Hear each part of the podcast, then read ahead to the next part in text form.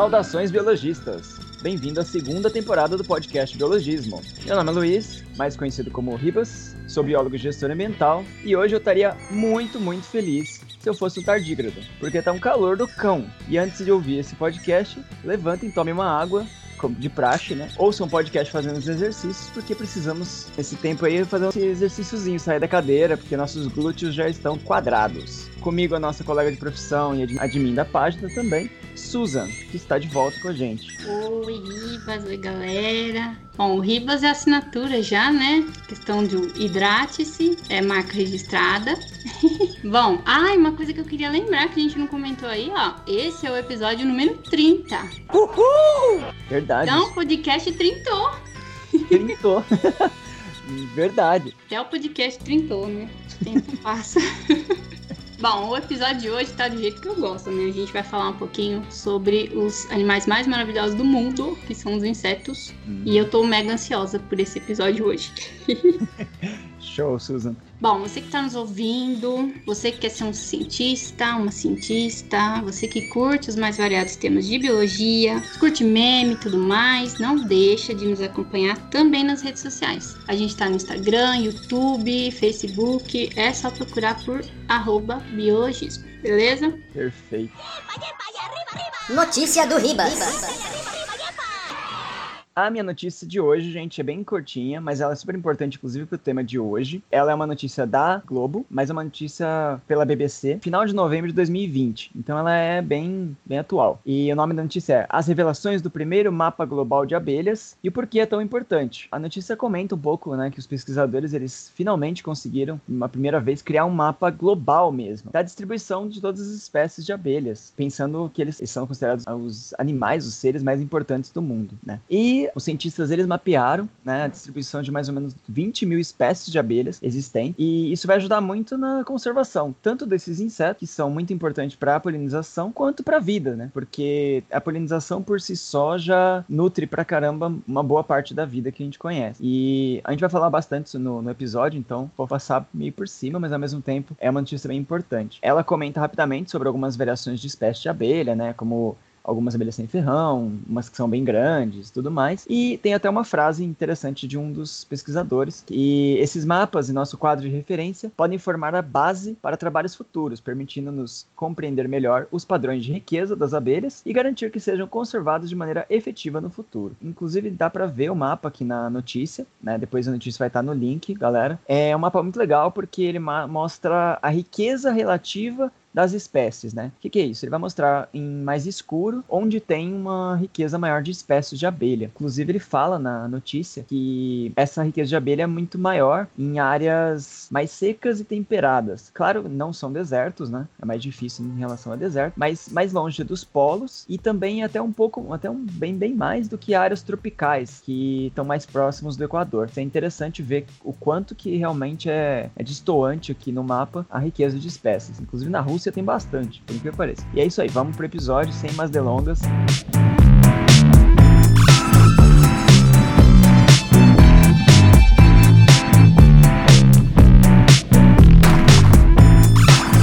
E aí, Susan, a gente vai falar hoje sobre um tema bem legal que são as abelhas. É bem legal e importante. A gente perguntou antes no Instagram, né, nos nossos seguidores, a gente recebeu algumas perguntas, assim, né? Quantas perguntas mais ou menos a gente recebeu? Bom, na verdade a gente recebeu uma chuva, né, de perguntas. Foi. Uma tempestade de perguntas. Foram cerca de 19, 20 perguntas que a gente recebeu. Aliás, a gente gostaria muito de agradecer, né? Você que participou, que tá esperando aí pela sua resposta. Fica ligado. Eu sou bem suspeita para falar, mas o episódio de hoje tá, nossa, mega. Tá maravilhoso. mas então, voltando. A gente recebeu uma chuva de perguntas e aí a gente vai contemplar essas perguntas durante o episódio, né? Que era mais ou menos o que a gente tinha planejado, né? Para comentar com vocês sobre o tema. E a gente vai falar alguma coisinha também mais pontual a essas perguntas. Tenho o prazer de ter comigo uhum. dois professores meus maravilhosos do curso, né? E não é bajulação, não, eles são realmente maravilhosos. A gente tem sempre troca ideia, conversa, até dá conversas existenciais às vezes. E eles são muito gente boa. Então eu queria apresentar Patrícia Alves Ferreira e o Luciano Essenor Lopes, que são meus professores no curso de gestão. Sejam bem-vindos. Oi, gente, é um prazer estar aqui com vocês nesse excelente podcast do biologismo. Oi, gente, boa noite. Obrigada pelo convite. A gente também está bem ansioso por esse episódio. Show, gente. Uhum. Fala um pouquinho de vocês, assim, um pouquinho da formação, bem, bem, de uma forma breve, mas o que vocês já trabalharam, se tiver alguma curiosidade sobre vocês, assim. Curiosidades? Então, eu vou começar. O cavalheirismo impera nessa dupla aqui. É, é, eu sou bióloga de formação e eu acho que eu sou bióloga de vocação também. Desde sempre me interessei pelas coisas da, da curiosidade com planta, com bicho. E hoje, para minha sorte, eu fiz é, pesquisa desde a graduação com polinização, que eu acho que é uma das, das interações e um dos serviços ecossistêmicos mais importantes e lindos que tem. Então, desde 2005, eu estou trabalhando com polinização. E aí eu fiz o mestrado nessa área e o doutorado nessa área. E foi uma experiência, tem sido uma experiência muito interessante de, na real, acompanhar a interação entre insetos e mamíferos e aves e flores e viajar para lugares muito legais e conversar com pessoas muito interessantes e para mim tem sido uma honra ser bióloga e trabalhar nessa nessa temática. Espero que hoje eu consiga trazer um pouquinho das coisas que eu já vi por aí Bom, eu comecei a, a estudar né, biologia, mas a parte de pesquisa, assim, num clube de ciências que a gente tinha na escola, por isso eu gosto muito também da questão de edu da educação, né? Eu acho que a ciência, ela pode começar até antes da faculdade, como foi no meu caso, e eu sou biólogo também e trabalho com a questão da polinização mais do ponto de vista das plantas. Então a Patrícia trabalha mais do ponto de vista dos polinizadores e eu mais do ponto de vista das plantas. Show de bola, gente. Eu acho que é legal porque você se completam, assim, né? Nesse ponto. Um, um estudo consegue. Um trabalho de um consegue completar o do outro. Vocês devem ter bastante conversa sobre esse assunto também, né? É um, digamos que é um casamento feliz. é, para quem não sabe, eles são casados. Quando a gente trabalha nessa área de ecologia, é muito interessante porque as pessoas que eu conheço que trabalham com botânica dizem que eu trabalho com zoologia. E as pessoas que trabalham com zoologia consideram que eu trabalho com botânica. E no final das contas, a gente está em algum momento ali entre uma coisa e outra, porque a gente tem que saber bastante coisa das plantas, funcionamento e fisiologia e comportamento e etc. Mas a gente também tem que saber um monte de coisa dos bichos. Então, no final das contas, eu acho que a gente está ali numa posição ultra privilegiada de poder, ao mesmo tempo, estar tá olhando para coisas que são muito interessantes dos dois lados da história. E aí, continuamos num casamento muito feliz. Aí é muito legal, né?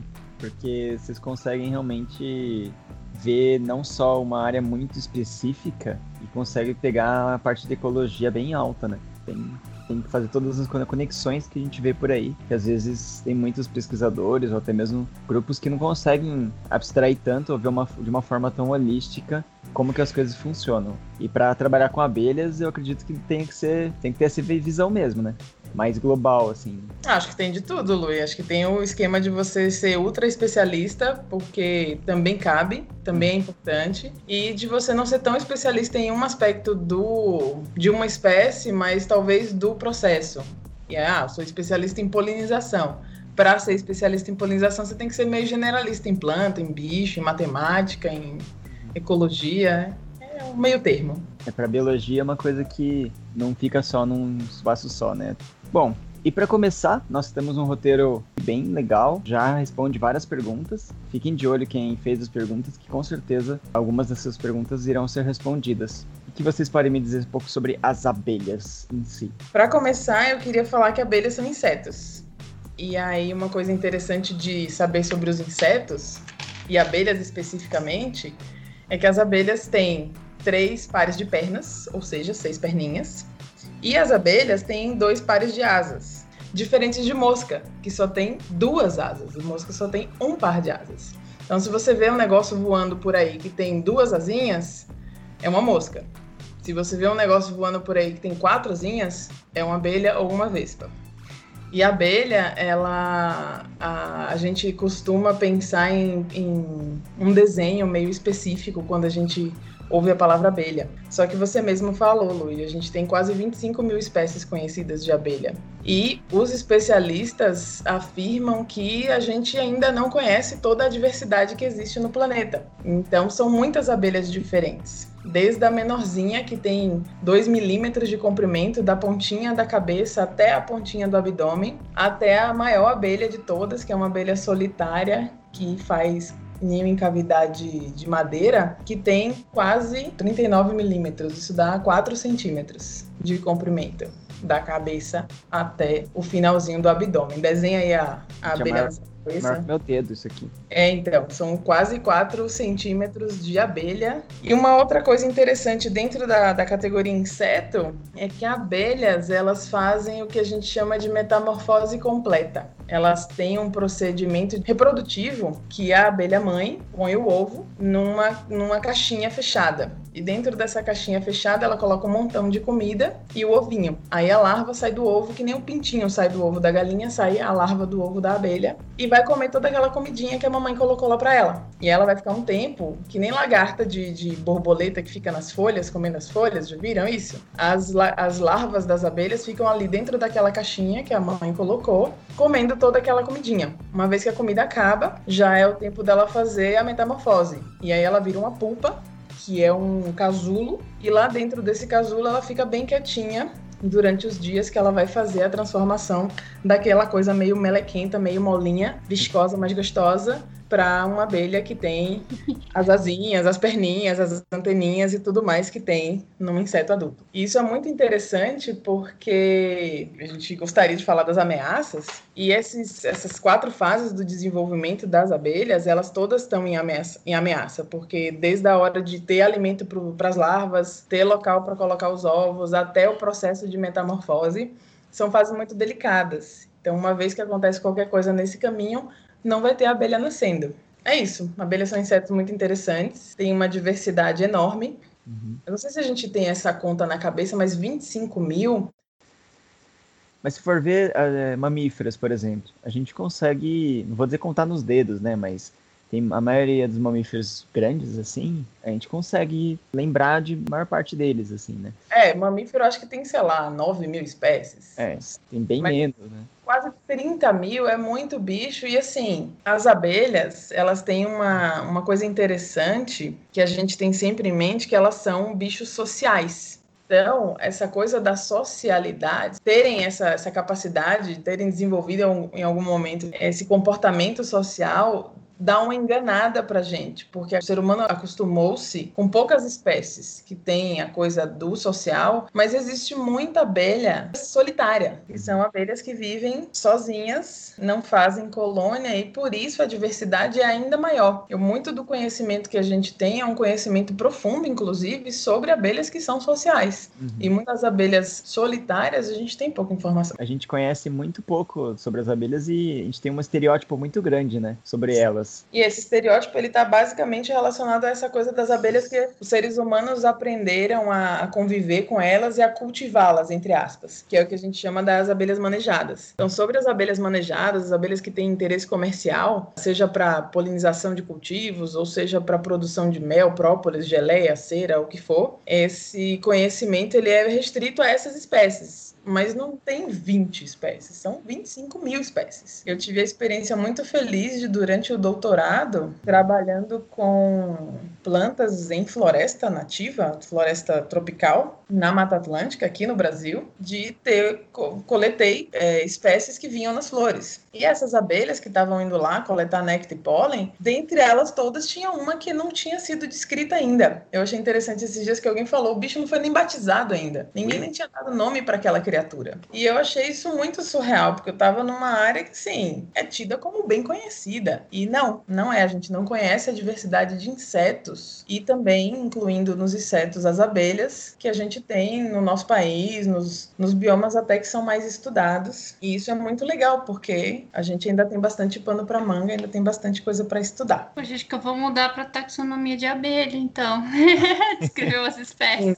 É muito lindo. Eu tenho, prazer de conhecer taxonomistas de abelha. Tem grupos muito fortes no Brasil, assim, de pessoas muito dedicadas e que trabalham seriamente com taxonomia de abelhas. E essas pessoas, elas têm grupos de pesquisa muito, muito é, diversos, de pessoas que gostam de trabalhar com muitas coisas diferentes. E a taxonomia das abelhas, porque é muito diverso, pro promove isso. Você consegue trabalhar com abelhas que são solitárias, você consegue trabalhar com as abelhas sociais, abelhas de áreas secas, de áreas úmidas, de altitude, tem de tudo nas abelhas. Se vocês quiserem procurar, tem uma professora na UFBA que eu recomendo, chama Favícia de Oliveira, tem um professor na UFC, lá em Fortaleza, Breno Freitas, tem o pessoal da USP de Ribeirão Preto, que também trabalha fortemente com taxonomia, comportamento, procurem as pessoas que vocês vão ter vidas muito felizes nesses. Para quem for de São Carlos, tem o professor Marco Del Lama, que trabalha também com abelhas praticamente um, um astro de Hollywood. Elas são pessoas muito legais de trabalhar. Tem muito mais gente que trabalha com taxonomia, mas, né? Eu acho que vocês tocaram um ponto muito interessante em relação a esse conhecimento da, da diversidade, pelo menos para os leigos, né? Que a gente, muita gente não tem ideia, justamente associa a insetos sociais mesmo, vendo tudo junto. E o engraçado é que, bom, acredito eu, né? Hum, acho que não estou falando besteira, mas as solitárias são as mais bonitas, né? Em relação a, a cores e a morfologia, elas não são as tudo. mais bonitas, né? Tem de tudo. Tem um negócio que chama, depois põe no Google, Melipona scutelaris e Melipona quadrifaciata, que são criaturas extremamente bonitas e elas são ambas sociais. Olá. Mas é aquela coisa, né? Os bichos têm belezas que diferentes. Uma vez um professor meu falou que para você dizer se um bicho ele é bonito ou é feio, você tem que comparar ele com outros bichos da mesma espécie dele. Não é comparar sapo com coelho, é comparar sapo com sapo, coelho com coelho. Exatamente, né? Pois é. Julgar um sapo pela. Eh, comparando com o ser humano, o sapo vai, vai parecer feio, apesar de eu achar ele lindo. Mas. Fazer o quê? Hum, depende, viu, Ribas? Ah, eu acho o sapo. É. A coisa da beleza ela é variável, gente. Então. Com certeza, é relativo. É, uma coisa é certa. Normalmente biólogos adora pegar e dar um abraço em todo bicho que vê pela frente, né? Achar, ai, que fofinho, mesmo que... Para abelhas, nem vespas. Não recomendo. Por favor, não as Inclusive... Não, não lambam, não façam nada com elas. Ai, meu Deus. Inclusive, eu lembrei agora de uma história que a gente teve, que... Lembra que eu cheguei um dia lá no departamento e meu carro estava cheio... Ô, Susan, você não sabe, eu acho que você não sabe essa, mas eu tava no. Eu cheguei lá com o carro, aí eu olhei, o meu, espelhinho do meu carro lotado ali, de bichinhos pretos ali, né? Pontinhos pretos, eu falei, ah, estamos cheio de abelha ali, né? Aí eu olhei, olhei, cheguei perto com a cara assim, né? Putz, beleza, não tá me atacando, eu tô tranquilo. Não vou pôr a mão ali também, né? E lotado, lotado, e entrando num pedaço do carro. Falei, ah, pronto, vamos montar uma, uma colmeia aqui dentro, né? E aí eu chego pros dois, que são mais especialistas, eles então, isso, Lu, isso aqui eu acho que não é bem uma abelha. Calma, deixa eu contar minha, minha versão, minha, meu momento dessa conversa. Ele chegou Nossa, na daí deve ser cigarrinho. E aí ele chegou assim: tem um bichinho voando ali. Eu acho que eles estão fazendo um ninho no meu carro. E aí eu já tinha visto isso acontecer. Falei, não mexe, é Vespa. Ele falou: Ah, eu já tinha olhado. Não, sai de perto, é Vespa. Você vai tomar um monte de ferroada. E ele achando que eram abelhas boas, boa praça, sabe? Que iam lá bater um papo com ele. Cara, Quase morri. Não, eu achei engraçado porque, assim, para mim eram aquelas é, pretinhas que grudam no cabelo e tá tudo bem, né? Estão ali. Aí quando ela falou Vespa, eu falei, vixe, acho que eu tô, tô ruim de, de identificação de abelha. Não, e... é, é parecido, vai. É parecido. Ah, tá, é parecido. Nossa. Mas você me contou a melhor, é, a melhor diferenciação de abelha possível quando você chega perto de uma colmeia. Você lembra?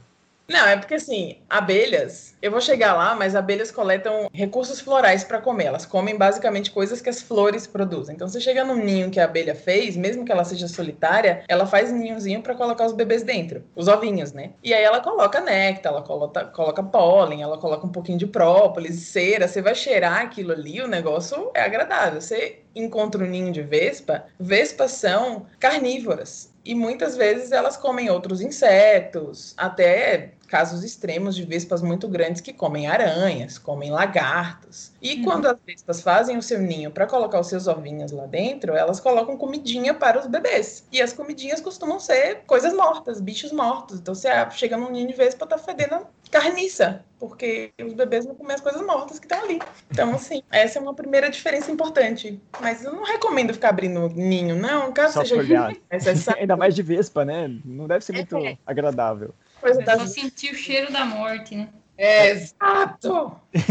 ela me falou, não, ela... no dia ela falou assim, Lu, é mais fácil fazer uma coisa. Você, você chega perto, se tiver cheiro de flor, mel, linda, vida, coisa gostosa, é abelha. Se tiver cheiro de morte, é podridão, é vespa. Então você sai correndo. Que Bem maldade. As vespas gostam, tipo, sei lá, carniceiro, né? Dizem que o T-Rex também era carniceiro. Então passa um cheirinho de coisa morta, ele deve achar o máximo. Acho que a gente tá, a gente tá falando durante esse começo aqui bastante de riscos e de chega perto, não chega perto, se é perigoso, não é perigoso, né?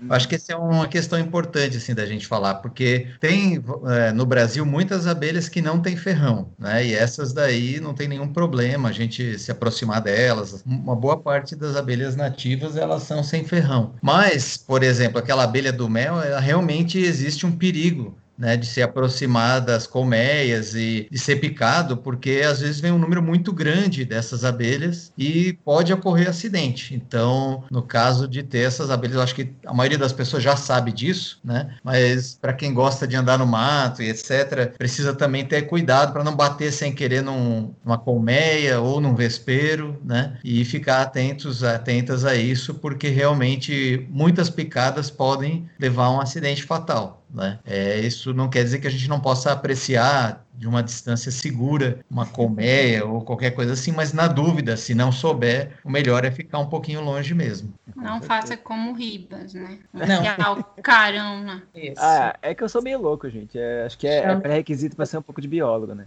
Faz é que parte. você não sou eu, porque se fosse eu, já tinha tomado 90 picadas, certeza. eu atraio Vespa, é incrível.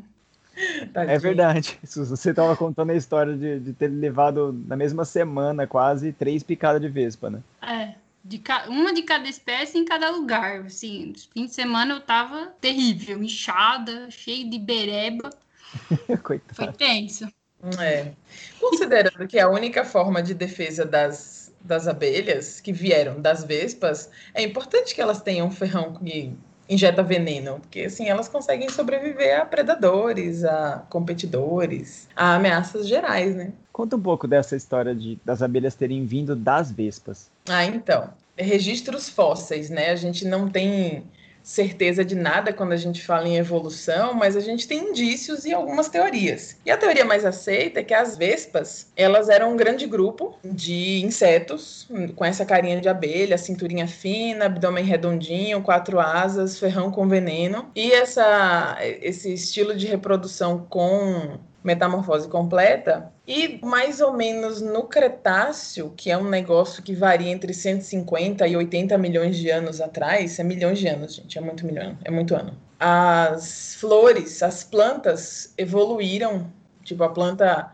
ancestral era uma planta que produzia esporos e esses esporos eles geravam as plantas novas. E essa essa esse tipo de planta evoluiu para outras plantas que produziam é, sementes. E aí tem todo um aparato reprodutivo das plantas, dessas plantas, que vinham associados a flores. Então, tipo, o aparelho reprodutivo dessas plantas envolvia uma parte masculina, uma parte feminina, um processo de fecundação ali, e isso ia gerar sementes que iam promover, que promovem a variabilidade genética das plantas, sementes e frutos. Uma vez surgidas essas plantas, aí a hipótese mais aceita é de que as vespas, que comiam primordialmente outros animais, insetos, artrópodes em geral e até outras coisas, elas começaram a usar os recursos que estavam disponíveis nas flores. Então, tipo, ah, vou ali, vou sair para comer. Hum, tem um negócio diferente no buffet hoje. Vou ver se tá bom. Hum, gostei. E essas espécies, elas acabaram evoluindo com as flores. E lá para as tantas, as, as, as interações para, diminuíram entre as vespas ancestrais e essas vespas que começaram a se reproduzir e comer basicamente só os produtos gerados pelas flores, surge essa divisão. Então, é, duas coisas interessantes saem dessa hipótese. Primeiro, que as vespas são primordialmente solitárias. Então, as abelhas solitárias possivelmente são as abelhas que ou são mais antigas dentro da história evolutiva das abelhas, ou são abelhas que fizeram um caminho de volta para a condição de solitária e a condição social é a condição mais moderna, digamos assim, na evolução das abelhas. E outra coisa é o consumo exclusivo de produtos de flores que é um negócio super totalmente interessante e lindo do mundo. Porque pense aí, as abelhas tinham lá à disposição as flores, começaram a comer as flores e aquela coisa ficou ali uma interação muito íntima. E hoje a gente tem polinização, que é um, um dos aspectos mais importantes da reprodução e o primeiro aspecto importante da reprodução das plantas é a polinização, que promove essa troca entre plantas que estão num lugar e plantas que estão no outro lugar, e por isso uma variabilidade genética é impulsionada ali. E variabilidade genética genética é importante porque você diferencia os indivíduos e numa eventualidade de, sei lá, ficar muito frio, ficar muito quente, ter muita chuva, ter muita seca, as plantas que têm um pouquinho mais de diferença conseguem lidar com essa diferença. Esse desdobramento em plantas com flores evoluírem junto com abelhas especificamente faz das abelhas os polinizadores mais eficientes de todos. Mas aí também tem a linha de discussão que tem a hipótese de que as abelhas, por visitarem as flores, promoveram uma reprodução produção mais interessante, mais eficaz das plantas que tinham flores. Então, a, não sabemos se foi o ovo ou se foi a galinha. O importante é que das vespas que começaram a consumir produtos produzidos pelas flores, surgiram as abelhas. E aí é um negócio que até hoje a gente está tentando descobrir como é que foi, mas tem registros fósseis. Legal. E aí eu peguei esses dias o registro fóssil mais velho de abelha tem mais ou menos 74 milhões de anos, que é ali no meio do caminho do Cretáceo, que é quando eles estimam que as abelhas surgiram junto com as plantas com, com flores. Realmente é muito louco pensar que uma interação que teve na época, né, é, gerou uma, uma especiação, né, uma diferenciação nesse momento, e até hoje essa coevolução vem tornando essa parceria entre, especialmente as plantas com flores, né, e as uhum. abelhas também, e esses animais mais polinizadores, de uma forma tão intrínseca que parece que toda a vida nesse momento foi moldada em cima disso, né. Toda... É, né, bem sucedido que tá aí até hoje, Exato. e a gente depende pra caramba disso até hoje. Depende pra caramba, é verdade. Ela vai gritar agora, cadê? Abelha. Opa! Todo mundo aprendendo a dança da abelha, como é que é? Abelha.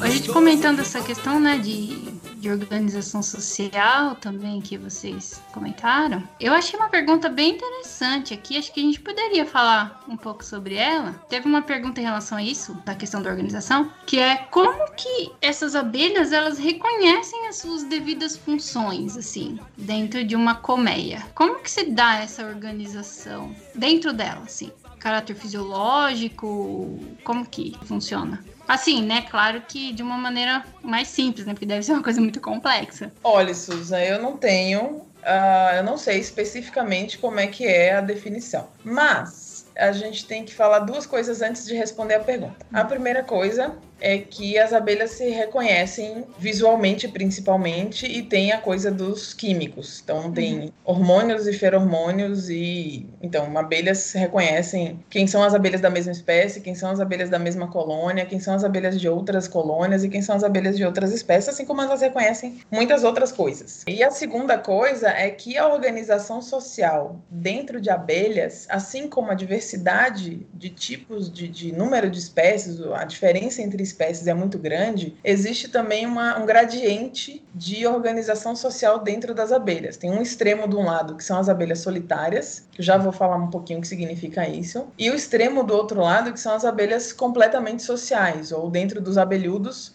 as eu sociais. Esse eu na frente é um prefixo que significa verdadeiramente. Então, nesse meio do caminho entre as solitárias e as verdadeiramente sociais, tem de tudo. Tem abelhas que vivem são solitárias, mas fazem condomínios, entre aspas. Várias fêmeas se juntam e fazem ninhos pra, próximas umas das outras, e aí elas não se atacam, elas respeitam os ninhos umas das outras e ficam ali por uma questão de proteção. Tem uma questão de abelhas semissociais, que esse nome, esse prefixo semi, na coisa do social, envolve muita diferença. Então você tem desde colônias que tem uma abelha rainha e várias abelhas princesa, princesa entre aspas. Hum. Que uma coisa. E aí chegando na resposta, né? As abelhas solitárias, as abelhas é, sociais caminha nesse caminho, né, das semi-sociais, que tem de tudo no caminho, até as sociais, as verdadeiramente sociais. As verdadeiramente sociais, que são as que a gente tem vários exemplos que são muito bem estudados, elas, a priori, as funções dentro da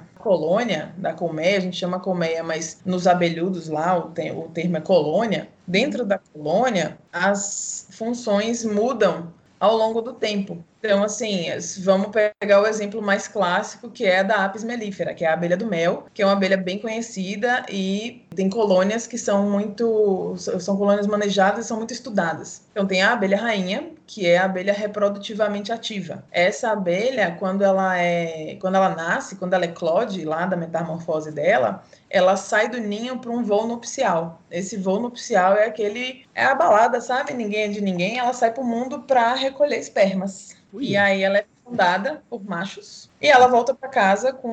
Ela tem um pacotinho dentro do abdômen dela que chama esperma, espermateca. Assim como outros bichos também têm, que ela guarda os espermas que ela recebeu durante esse voo nupcial para ir fecundando os ovos à medida que ela vai botando os ovos. Uhum. Se vocês quiserem, depois deem uma olhada, tem muito vídeo mostrando a abelha rainha, ela costuma ser maior do que as abelhas operárias e ela tem um abdômen bem comprido, assim, não tem aquela barriguinha redondinha de abelha de desenho, ela tem um abdômen mais comprido porque ela tem uma bolsa de ovos ali dentro. É como as mulheres têm óvulos, né, guardados nos ovários, as abelhas têm os ovinhos lá que vão maturar. E aí, aí é um negócio super interessante. Ela põe os ovos e aí quando o bicho tá lá, o ovinho virou larvinha, come, come, come, vira a pupa, fica quietinho transformando e vira o adulto. Quando o adulto sai, ela já sai com funções. E eu vi isso, tem um vídeo muito legal que mostra isso, que ao, ao longo dos dias elas vão mudando de função. Então ela já, ela já começa com uma função de limpar células de cria, que são aqueles pacotinhos que a rainha colocou os ovos. Então as abelhas vão nascendo e vão saindo, ficam ali algumas para limpar e organizar aquelas células, porque elas vão ser usadas de novo. Saindo dali, elas vão fazer o esquema de o pessoal sai para pegar comida, as abelhas saem para pegar comida e trazem, e alguém recebe essa comida na porta da colônia e vai guardar essa comida, seja pólen, seja néctar. E aí elas ficam nessa função de armazenar comida por uns dias. Depois elas partem para uma função de manutenção da colônia. Tem que passar cera aqui, tem que passar própolis ali, tem que dar uma ajeitadinha nessa parte que está meio caidinha, tem que pintar lá fora, enfim. Mas sabe quando você levanta de manhã e sua mãe fala: Menina, arruma a cama? Já tem que arrumar lá a célula de cria, não pode deixar Perfeito. Ela- elas vão para a função mais difícil, que é de sair da colônia. E aí as abelhas operárias vão para fora da colônia para coletar alimento. É mais difícil porque elas se põem em risco, elas dessecam porque elas tomam sol, elas tomam vento e tem toda a coisa da, da localização, da espacialização, de coletar o recurso, achar um recurso que preste, enfim. É mais difícil, é mais é, perigoso para elas. E depois dessa última função de coletar alimento e trazer para a colônia, elas morrem felizes da vida, tendo cumprido muito bem o papelzinho dela de abelhas operárias. Então, eu acho que não existe uma, um quadrinho na parede da, da colônia dizendo quem vai fazer o quê, mas uma, um desenvolvimento fisiológico e um, uma organização dentro intrínseca de cada uma das, dos indivíduos e também dentro da colônia. Ah, Acho que a colônia tem essa coisa do grupo organizar quem vai fazer o quê. Você comentou que é a rainha que meio que escolhe, né? Como vai ser a a abelha em relação à função dela também. E aquela ideia que o pessoal comenta sobre uma futura rainha ser alimentada com geleia real e ser mais nutrida e tudo mais. Isso condiz também ou é bem raro nesse caso? Não, em Apis é assim. Em Hum. Apis, a, a célula que vai abrigar a próxima rainha, ela não recebe pólen apenas, ela recebe pólen e geleia real, que é um negócio que é mais nutritivo, tem mais proteína, e a ideia é daquele recurso gerar o bicho que vai ter que ter aquele super abdômen para aguentar muitos ovinhos. E outra, as operárias, dentro dessa, dessa espécie, as operárias elas não têm relação sexual com o macho. E esse movimento do, da núpcia, entre aspas, né, do, do- da cópula, é um movimento que pode ser muito. que exige um abdômen mais resistente, digamos assim. Sabe? tem que aguentar o tranco, porque. Ah, eu vou falar dos machos, vai, vou falar dos machos, porque eu preciso falar. Manda bala. Ó, gente, isso é para apis mellifera. As abelhas sem ferrão, que o Luciano falou agora há pouco, a gente tem muita abelha no Brasil de espécies que não tem ferrão elas passaram por um momento na evolução delas que o ferrão evoluiu, não tem mais veneno.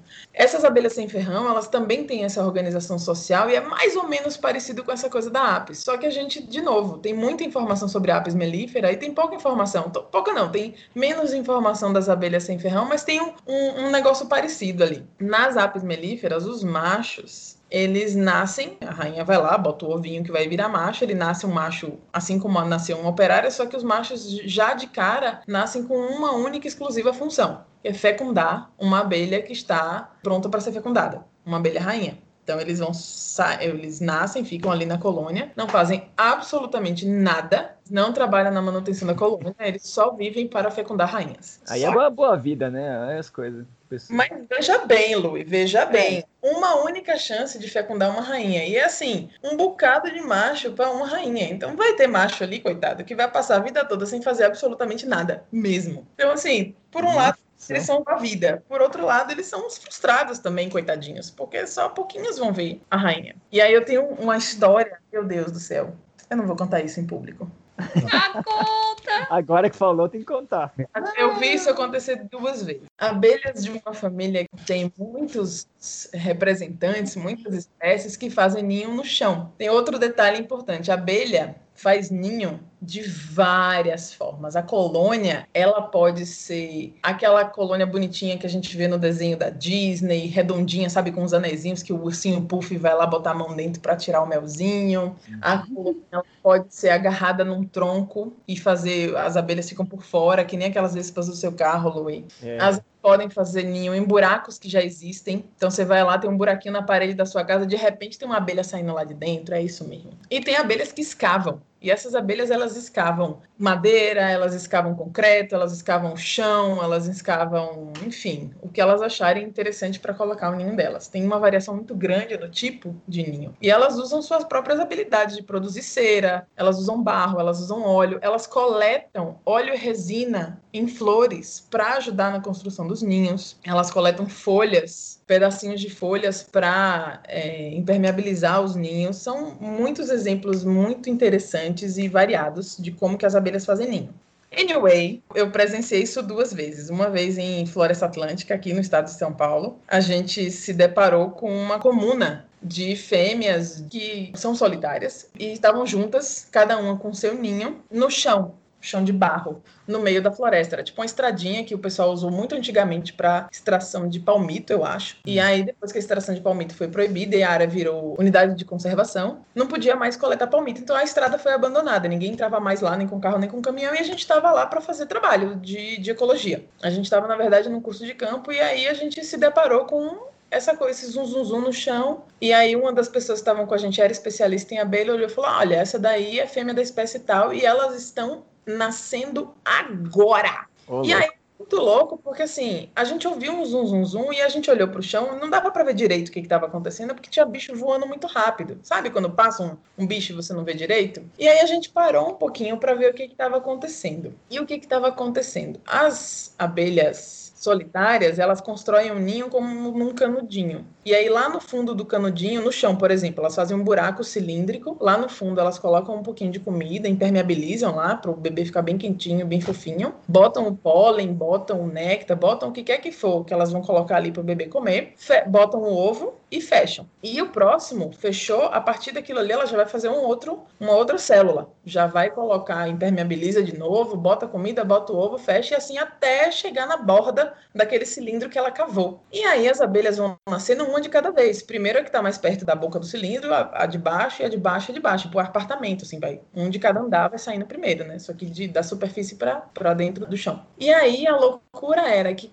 cada um dos bichos que estava eclodindo ali, que estava saindo daquele buraco, elas têm que cavar o buraco para sair, né? Mamãe botou terrinha para elas ficarem quentinhas lá dentro. Elas já eram imediatamente catadas por um macho louco que estava ali do lado de fora só esperando as fêmeas saírem dos buracos. Gente, foi uma loucura, porque a, a gente tartaruguinha lá, coitadinha.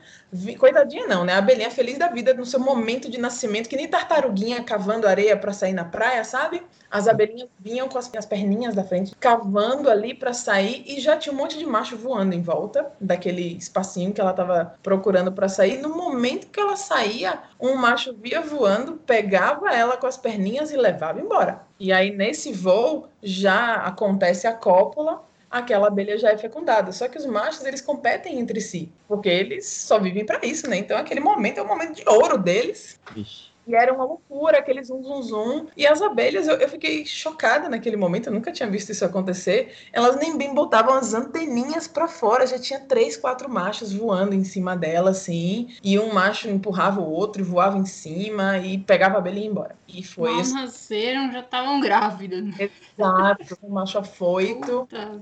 Isso eu vi uma segunda vez na praia. Tem abelha que faz ninho em área de restinga também, em área de areia, na praia mesmo. E a gente encontrou uns ninhos que a gente cavou mais de 50 centímetros no chão e a gente nunca encontrou esse ninho. Porque o negócio era profundo e fazia muitas curvas lá por baixo.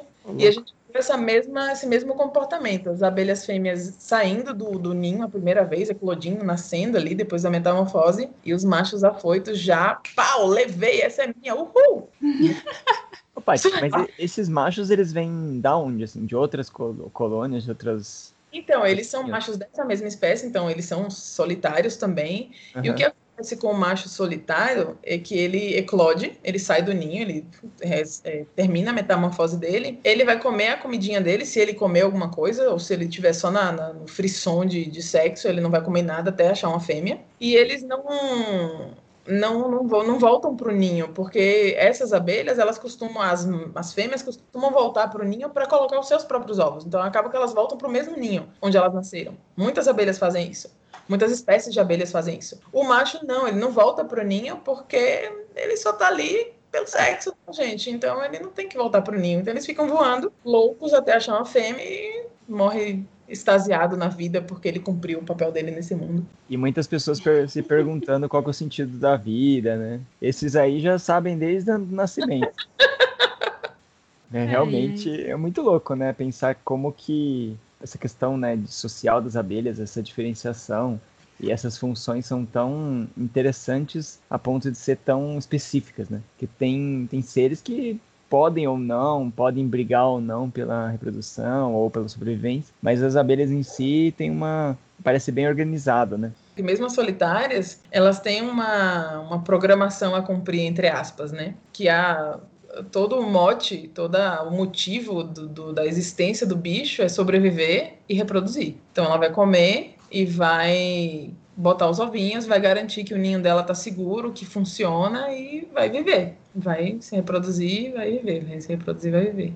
Eu lembro de uma, uma conversa que eu tive com um amigo que fez doutorado no mesmo, na mesma área geográfica que eu. Eu trabalhava com polinização ele trabalhava com diversidade de espécies de abelhas é, de orquídea, que são abelhas de uma tribo específica, né, essas classificações de espécie, que a, os machos, eles coletam perfume nas flores. E aí o perfume, eles metabolizam esse perfume e eles geram o seu próprio cheirinho gostoso que as abelhas não resistem. As fêmeas, né, no caso. E aí foi engraçado porque nessa nessa tribo as fêmeas têm ferrão e os machos não. Os machos têm um ferrão atrofiado. Eles têm o ferrão, a estrutura tá lá, só que eles não usam para injetar veneno na, na, nos predadores e nas, nas ameaças. Eles têm uma perna modificada que tem tipo uma bacia, uma bacia não, tipo uma, sei lá, imagina uma um cantil, sabe cantil de água, aqueles de filme de deserto, que Uhum. o pessoal tem que ele é meio molengo assim, tem uma, uma boquinha que você bebe água por ali. Eles têm tipo uma, uma daquela na, na última perna, na, na parte de baixo da perna. Então é como se eles tivessem uma, uma coxa bem grossa assim, e tem um buraquinho nessa coxa. Aí eles chegam nas orquídeas, raspam as pétalas para tirar o perfume das orquídeas e colocam nessa, nessa estrutura que eles têm nas pernas. E aí, dentro dessa estrutura, eles metabolizam aquele perfume, aquele bioquímico que eles tiraram ali das flores e vão metabolizar o perfuminho deles. As fêmeas dessas espécies costumam ter ferrão. E assim,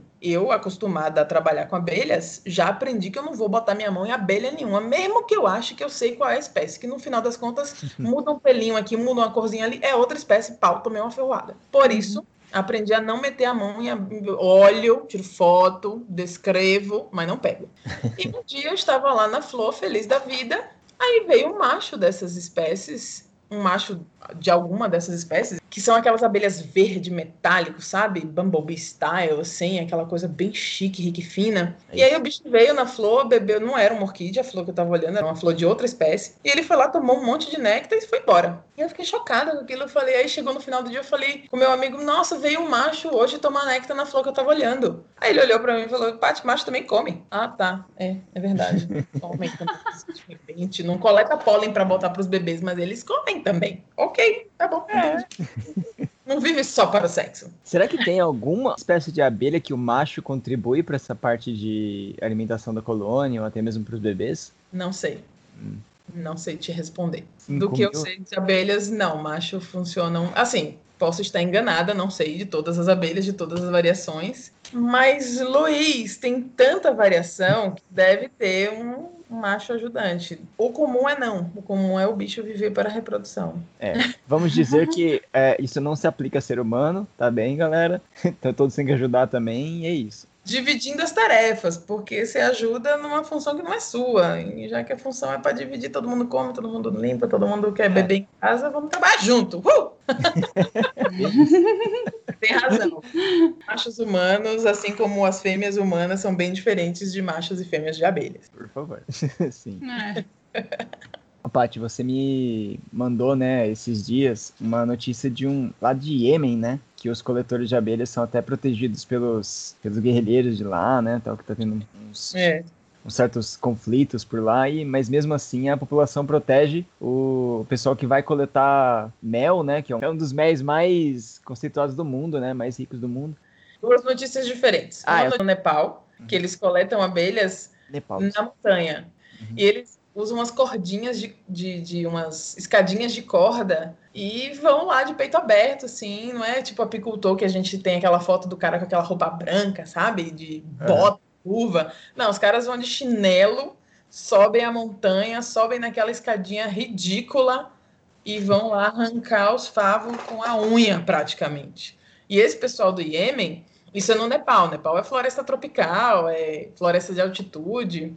E esse pessoal do Iêmen, eles, o Iêmen está atualmente em conflito e as pessoas têm muita, muita dificuldade financeira e tal. E o pessoal que trabalha com apicultura, que coleta mel, eles têm que mover as colônias, porque o Iêmen é parte de um- uma área bem, bem seca, bem semiárida, e a floração das plantas ela varia ao longo do ano. Então, tipo, eles têm que levar as abelhas, eles colocam as abelhas em caixas, como a gente aqui também tem abelhas em colmeias comerciais, em caixas de madeira, né? Eles levam essas caixas para onde as plantas estão florindo naquele momento. E aí tem duas árvores especificamente que elas gostam mais e que deixam o mel com aquele gostinho específico que os europeus adoram e que deixou esse mel com a classificação de um dos melhores do mundo. E eles têm que mover pelo Iêmen essas caixas de abelhas, só que várias estradas estão fechadas, existem minas terrestres em várias áreas do país, e as pessoas estão numa, num conflito. Então, o, o lado que está no poder e o lado que não está no poder estão em conflito. E para eles chegarem de um ponto para o outro, eles têm que passar pelos checkpoints, que pelos, pelas barreiras. E para passar por essas barreiras, é interessante que na matéria está escrito assim: até os rebeldes lá armados com bazuca têm medo das abelhas e deixam a gente passar bem rapidinho. Passa logo, passa logo. É, sai daqui com esse bicho, pelo amor de Deus. Bomba natural, né?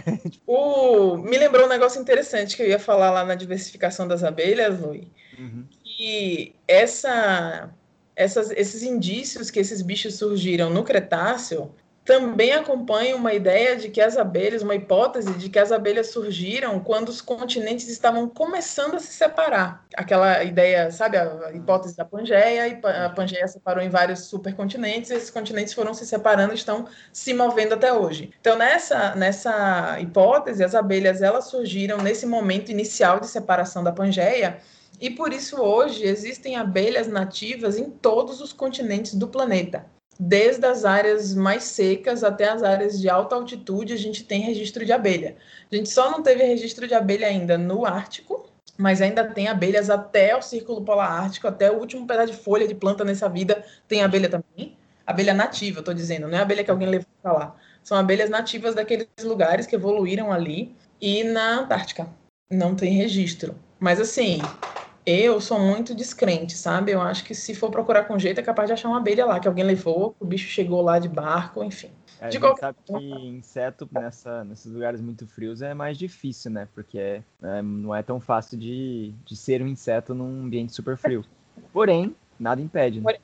A gente tem exemplos de abelhas que são nativas de área de altitude, áreas secas. Você falou um negócio muito interessante da matéria que você comentou no começo, Uhum. que a diversidade de abelhas em áreas mediterrâneas, que é aquela faixa ali um pouquinho para cima dos trópicos e um pouquinho para baixo dos trópicos, é mais alta até do que nos trópicos. Tem algumas, eu eu tenho algumas desconfianças dessa informação, mas é tipo, É, as áreas tropicais são menos exploradas, então a gente não tem informação sobre a diversidade de abelhas nessas áreas, talvez seja uma falta de dado, mas também são áreas que oferecem muito recurso floral. Essas áreas mais mediterrâneas, entre aspas, sabe? Aquela coisa do, do crescente fértil, essa parte dos desertos ali do Oriente Médio, tem floração em massa de muitas plantas nativas, e aquela coisa, muito recurso de uma vez, os bichos fazem a festa, e aí são colônias imensas e a prosperidade impera. realmente, nessas faixas, parece que nas épocas certas, né? Porque não é todo ano igual aqui, basicamente, tem uma- um boom, né? Como você comentou, de tanta flor, mas tanta espécie, tanta vida ao mesmo tempo, que realmente é, acho que isso deve contribuir bastante para essa esse comportamento, né? Ou essa variedade, essa diversidade. Sim, essa classificação de, de, de espécies. Uhum. Tem tanta comida que você pode até se especializar em um tipo de comida. Que essa é uma outra discussão que a gente pode fazer mais pra frente, que é essa coisa de você ter tanto alimento disponível que você pode escolher só comer uma coisa. Quando o alimento é mais escasso, você come o que tem. Então aí tem uma tendência à generalização, enfim. Eu queria ser uma abelha pra pousar na tua flor. Haja amor, haja amor. Fazer zum zum na cama e gemer sem Bom, é, eu acho que tem uma coisa que a gente pode até comentar, a questão da produção né, de mel do ser humano com, com essa parceria com as abelhas, vamos dizer, essa coleta, e também sobre a questão do cruzamento, né? Para fazer raças híbridas, que é uma coisa que o ser humano faz com vários outros animais, mas as abelhas também, né? Isso tem até algumas perguntas fazendo sobre isso. Então a gente poderia conversar um pouquinho sobre isso para até entrar na parte de polinização e de ameaças, né? Ah, o ser humano maneja abelhas faz bastante tempo. Tem registros, tem evidências de que os egípcios, pessoal lá no, é, nessa parte ali do, do, rio, do rio Nilo, que é a região do crescente fértil, que a gente acabou de falar, de áreas mediterrâneas que oferecem bastante recurso, começaram, tem indícios de que eles começaram a usar produtos de abelhas em grande escala. Mel na alimentação, mel como antibiótico, cera e mel para o embalsamento do- dos, das, das pessoas que morriam. E aí, esses indícios, eles são de 3.500 anos atrás. E é um negócio que você fala assim, nossa, 3.500 anos atrás não tinha nem gente nesse mundo e o povo tava comendo mel. E é isso mesmo, as pessoas estavam comendo mel, e aí, por bastante tempo, houve essa ideia de que os egípcios tinham sido os primeiros seres humanos a construir essa, essa parceria, entre aspas, né? Porque é uma exploração das abelhas. Eles montam as, as colônias é, acessíveis, pegam as abelhas nas áreas naturais, colocam elas é, em caixas ou em vasos de barro, enfim, colocam elas num, num esquema que eles podem acessar aquilo ali para usar o mel, porque o que, que as abelhas fazem? Elas coletam o néctar e o pólen das flores, principalmente nesse esquema de atrair as abelhas, porque o que, as abelhas vão fazer na flor se não comer? Né? As abelhas não estão interessadas na polinização, elas não querem que as plantas se reproduzam, elas querem, mas elas não sabem disso, elas querem comer. E aí o pólen é um, um, um alimento, entre aspas, é um produto da flor que tem muita proteína. Então, por isso que elas escolhem o pólen para colocar nos, nos- nas células de cria, para colocar para os ovinhos, com os ovinhos para as larvas comerem, porque é um, um alimento mu- muito proteico. E o néctar, elas usam para alimentação delas e da colônia. Então, elas saem de manhã para coletar comida e pólen para os bebês. Então, elas comem o néctar. E ali, no trato digestivo delas, tem um- um, uma estrutura, tipo um pré-estômago, que é onde elas guardam o néctar que elas vão colocar na colônia. Então aquele néctar não passa pelo sistema digestivo delas. A gente até comenta, as pessoas falam erradamente que né, mel é vômito de abelha. Não, mel é regurgito de abelha, digamos assim, porque elas não chegaram a começar a digerir aquilo ali. Elas guardam como se fosse um saquinho, só que elas não carregam uma mochilinha nem uma bolsinha, elas guardam dentro delas. Tem um lugar próprio pra, pra isso, né? próprio, chama papo de mel no, no popular. E aí esse papo é tipo um papo mesmo, assim, fica um pouco antes do estômago. E quando elas chegam, é muito interessante que em apis, por exemplo, em algumas abelhas sem ferrão, as abelhas que estão do lado de fora da colônia, que saíram para coletar recurso, elas não entram na colônia. E isso é uma estratégia que as pessoas acreditam que é para evitar trazer sujeira e doença para dentro da colônia. Então elas chegam na entrada, entregam o néctar para uma abelha que está dentro da colônia. Então rola uma transferência de uma para outra, ali no esquema de sair do papo de mel de uma para o da outra, e essa outra vai levar para colocar nas, no armário, entre aspas, na geladeira delas, que é um. São células que elas constroem de cera. A gente tem bem claro na cabeça aquelas células hexagonais que as abelhas apis mellifera fazem, mas as abelhas sem ferrão, por exemplo, fazem uns potinhos que parecem uns filtros de barro, sabe aquela coisa meio gordinha assim, fechadinha nas pontas? Elas fazem essas células que elas colocam o néctar lá dentro e elas colocam no esquema de estocar mesmo. Vamos fazer o esquema da cigarra. A gente vai guardar o máximo de, da cigarra e da formiga. Sabe a história da cigarra e da formiga? Que a cigarra só canta o verão inteiro e a formiga só trabalha. E aí quando chega no inverno, a cigarra não tem o que comer e a formiga tá lá toda de barriguinha cheia. As abelhas funcionam no mesmo esquema das formigas. Elas guardam muita comida porque ninguém sabe o dia de amanhã. Aí elas desidratam o néctar que elas trazem das flores num processo muito legal, gente. Vocês não têm noção. Elas ficam fazendo bolinha com o néctar que tá ali no papo de mel e batendo as asas bem rápido. E aí elas fazem uns ventiladorzinhos pra secar a água que tá Oh, que o negócio ficar mais concentrado, e aí elas guardam esse néctar ali concentrado. Então, é, esse néctar concentrado, ele vai virando mel. E tem uns vídeos, procurem, que elas estão cuspindo a água que elas tiraram, porque aí a água vai sair do, do néctar e vai ficar no ninho. Elas tiram aquela água do ninho, aí você vê as abelhinhas cuspindo umas bolhas de água pra fora, assim, umas gotinhas. Ai, gente, é muito fofo, é muito fofo. Mas enfim, resumindo, produção de, de mel, né?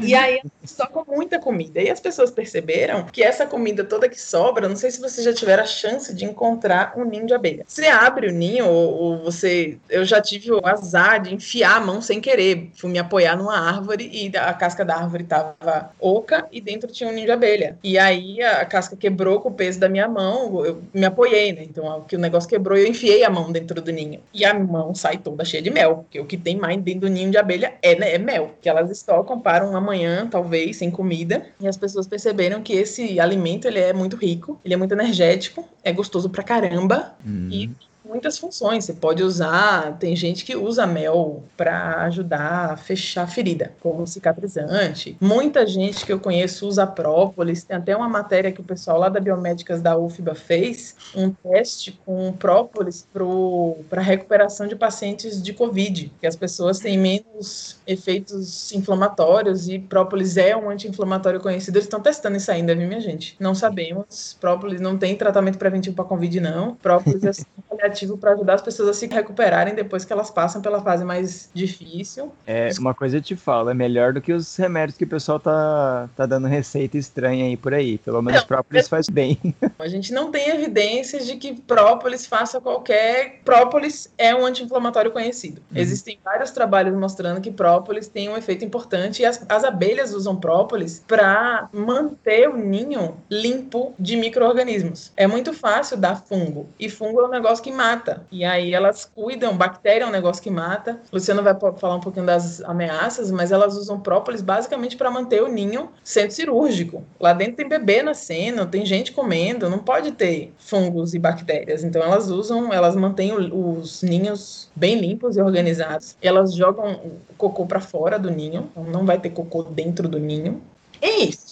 As pessoas perceberam que mel era um negócio muito bom, própolis é um negócio muito bom, geleia real é um negócio gostosíssimo, muito bom, produz muito pouco, é caríssimo. É, cera, a própria cera que as abelhas usam para fazer as células é um negócio que rende bastante. Por muito tempo, muita gente usou cera de abelha para fazer impermeabilização de madeira, seja ela para qual uso for, produção de vela, para passar no cabelo, enfim, O ser humano adora inventar coisa, né? É, Tanto para construção quanto para estética. para construção civil, para construção civil até hoje, algumas partes do mundo tem gente que usa cera de abelha para impermeabilizar a construção civil. Só que aí os egípcios perderam seu, seu título de mais antigos usadores de produtos de abelha quando acharam numa caverna na, na região hoje que é a Espanha, pinturas rupestres. Tinha uma pintura na parede que mostra uma coisa que parece ser um ser humano com um baldinho na mão enfiando alguma coisa numa bola na, na árvore. E em É. volta tem uns, uns desenhinhos que parece uma parecem insetos. Então eles imaginam as pessoas que encontraram essa pintura rupestre, parece mesmo. Imaginam que aquele ser, aquele aquela figura humanoide está coletando mel de abelhas dentro de um ninho que está dentro de uma colônia que está numa árvore. E essa figura eles dataram tem mais de 8 mil anos de idade. Então tinha gente ali no Mediterrâneo de novo usando mel, usando própolis, usando cera e abelha e geleia real desde quase ao mesmo tempo que a gente tem registro de que as pessoas começaram a agricultura. E é quando as pessoas pararam de andar por aí procurando coisas e começaram a se, se estabelecer, isso lá uns 10 mil anos atrás. Então, há bastante tempo o ser humano tem essa interação bem produtiva com abelhas. O mel hoje é um dos produtos que rende muito no mercado interno e no mercado externo. Eu não sei os números, mas se vocês procurarem não deve ser difícil de achar. E tem uma coisa interessante para falar disso, que as abelhas sem ferrão, muitas delas têm colônias estruturadas, assim como a apis mellifera, e existe um, um mercado que chama meliponicultura. Assim como tem a apicultura, que é de apis, tem a meliponicultura, que é dessas abelhas sem ferrão, que muitas são do gênero Melipona, e esses méis dessas abelhas sem ferrão, da, adv- a- gerados pela meliponi- meliponicultura, costumam ser muitas vezes mais caros do que o mel gerado pela apis e tem muitas características diferentes. Tem um mel que é clarinho, praticamente transparente, tem mel que é muito escuro, marrom escuro, quase preto. Dependendo da florada da planta que elas usam néctar, esse mel vai ter um gosto diferente, vai ter características físico-químicas diferentes e as pessoas estudam inclusive o potencial medicinal de alguns desses méis. E tem umas coisas loucas assim, tem uma, uma abelha nativa que chama uruçuca, que é não lembro o nome científico, mas mel de uruçuca estava saindo isso em 2015. 2015, 2016 estava saindo 400 reais o litro. E é um negócio que assim, você não compra. Brasileiro não compra isso. É tudo mel para exportação. E aí eles exportam para Europa, exportam para o Japão. E é um negócio que é muito louco. A gente nunca ouviu falar em meliponicultura e é um mercado super rentável nesse Brasilzão. Tem uma pergunta, inclusive, de um dos seguidores, né? Que ele pergunta se a criação de abelhas nativas como a jataí, se ela ajuda na, na preservação ou se pode atrapalhar. A pergunta parece meio óbvia, né? Mas ao mesmo tempo é interessante a gente conversar. Essa criação de abelhas, né? Meliponicultura e outras também nativas, ou até mesmo sem ferrão, ela também é ajuda na questão da preservação, da biodiversidade e tudo mais, né? Provavelmente. Eu acho que ajuda. A gente está numa situação que a, a perda de espécies ela é muito veloz. E as abelhas elas têm o papel importante de usarem recursos florais. Então, se você tem uma colônia de abelhas na sua casa, elas vão sair da colônia em busca de flores. Então, se tiverem plantas com flores ali no seu jardim, no entorno da sua casa, no bairro que você mora, essas abelhas elas vão promover a polinização dessas flores. Mesmo que elas não sejam entre aspas, né, especialistas naquelas flores, elas precisam comer e elas vão atrás de comida. Então eu acho que do ponto de vista da recuperação, restauração, regeneração de ambientes naturais, mesmo de plantas em ambientes urbanos, o cultivo de abelhas, ele pode ser benéfico. Eu tenho só uma ressalva, que é a ideia de você, que é um negócio que eu até queria comentar, que é a questão das espécies exóticas. A apis mellifera, você começou a falar da coisa da hibridização, é muito comum na agricultura a gente ter hibridização, a gente ter seleção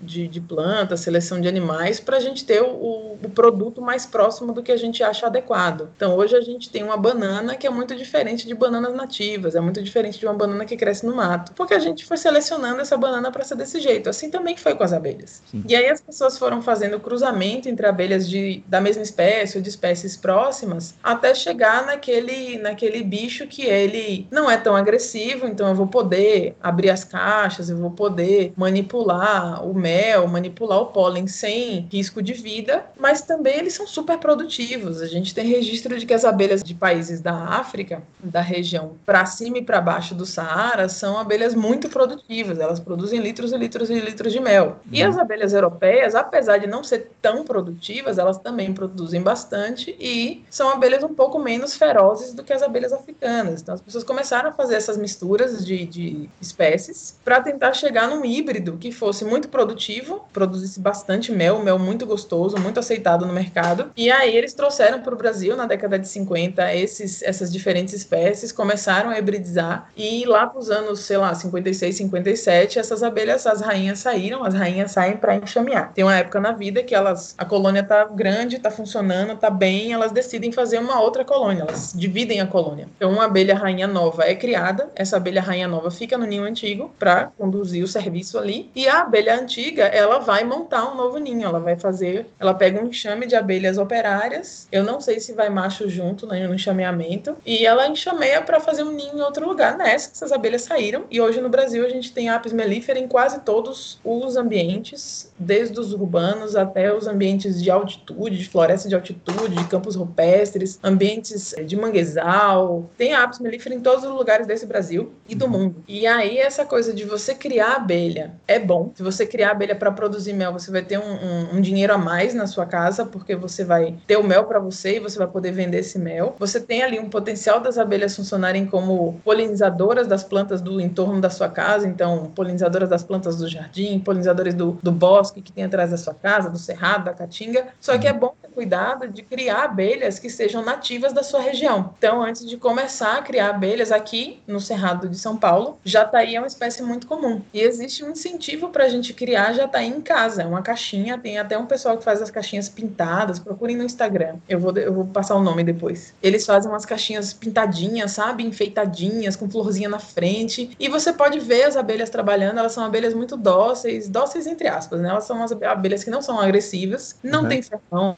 produzem o um mel que é gostoso, que pode ser comercializado e são abelhas nativas daqui. Então não tem problema de você ter uma, uma um ninho de jataí aqui. O problema é você ter comprar uma abelha que é nativa do Rio Grande do Sul para você colocar na sua casa no Rio Grande do Norte. E aí você pode vir a estar causando um problema ambiental de invasão de espécie exótica, porque aquela espécie a gente não sabe como ela, que ela vai se comportar num ambiente novo. Então, Sim. o único cuidado, a única ressalva que eu falo é se você quer cultivar abelha, cultive, é massa, mas tome cuidado para ser uma abelha nativa da região de onde você está. Tem uma, uma questão também, tudo depende de quantas caixas você vai criar, né? É, é diferente você criar uma caixa na sua casa do que criar 500 caixas ou mil caixas em regime comercial. Então, se forem mil caixas, né? Ou 500 caixas, sei lá quantas forem, pode ter um impacto ambiental. Quer dizer, você vai colocar no ecossistema ali é, organismos em grande quantidade que podem competir com as abelhas que estão ali já que não estão sendo criadas, né? As que estão ali buscando alimento nas flores. E aí, assim, eu acho que para conservação, até mais do que se, se o objetivo for a conservação ou, ou evitar um impacto, a gente pensar em produzir flores que as abelhas utilizam, né? Então, por exemplo, você vai criar abelhas abelhas, é interessante também estudar um pouco o que, que elas, do que, que elas precisam para se alimentar e também plantar, né, no mesmo local ali um tanto dessas, dessas flores ou providenciar recursos para elas, para elas não terem que voar muito longe, então vai melhorar a sua produção uhum. e ao mesmo tempo elas não vão competir tanto com as abelhas que já estão lá antes de você produzir. Eu queria fazer um, um, uma pergunta quanto à questão da produção de mel. Eu lembrei aqui de um mel, vocês já devem ter ouvido falar, né? Que é o mel da Bracatinga, que é uma planta lá do, do Rio Grande do Sul. Já ouviu, Patrícia? Já, já ouvi. Então, aí tem aquela questão, né? Mel de melato da Bracatinga, que seria, na verdade, a abelha utilizando excretos de cochonilha para fazer o seu mel. Sendo assim, então, ela estaria utilizando é, seiva da planta que foi descartada pela cochonilha, né? Porque no caso, né, esses insetos, cochonilhas, pulgões, é, insetos hemípteros de maneira geral, eles sugam seiva das plantas e todo o excesso acaba sendo excretado, né? E essas algumas espécies de abelha acabam utilizando essa, essas excretas e dizem que é um, um mel chamado mel de melato que também tem propriedades medicinais, que é caríssimo e tudo mais. E aí eu penso o seguinte, né? A gente comentou que o mel, ele é néctar, né? Um recurso floral. Vocês já falaram. As abelhas elas têm capacidade de produzir, de armazenar outras substâncias que não essas substâncias açucaradas. Que eu me lembro uma vez, bem que era uma aula, numa disciplina, alguém comentou sobre algumas espécies de abelha em condições onde não tem recurso floral ou que o recurso floral é bem limitado, elas utilizavam outras substâncias, até mesmo urina, fezes e coisas nesse sentido para produzir o seu, é, digamos, mel. Isso é, é, tem algum fundamento ou não tem nada a ver? Né? Porque a gente sabe que alguns todo mel é, comer, é, é pode ser utilizado. Sabe quando você põe a mão na cabeça assim e fala, ai meu Deus, é mesmo isso? Então, então eu cheguei a pesquisar isso, nunca vi nada sobre. Mel de Bracatinga. Tivemos um prazer enorme de conhecer um produtor de, de mel lá em Urupema, interior de Santa Catarina, e o rapaz tinha um, uma produção de mel orgânico muito muito sapiente. O mel dele já tinha sido premiado na Europa, foi uma loucura. E ele tinha mel de Bracatinga. E aí a gente não teve como ver a, as caixas dele porque elas estavam lá no meio do mato. E é isso mesmo como você explicou. Ele, as abelhas coletam o exudato que sai do da cochonilha. É muito concentrado em açúcar, elas acabam concentrando o açúcar que tem na seiva da planta. É uma seiva mais escura, então o mel ele fica bem marrom escuro e é delicioso, é muito gostoso, é, é bem menos doce do que o mel normal que a gente está acostumado de apis. Tem propriedades medicinais, mas assim, a gente comeu no pão, então eu não sei se fez bem para nossa saúde, mas foi muito bom.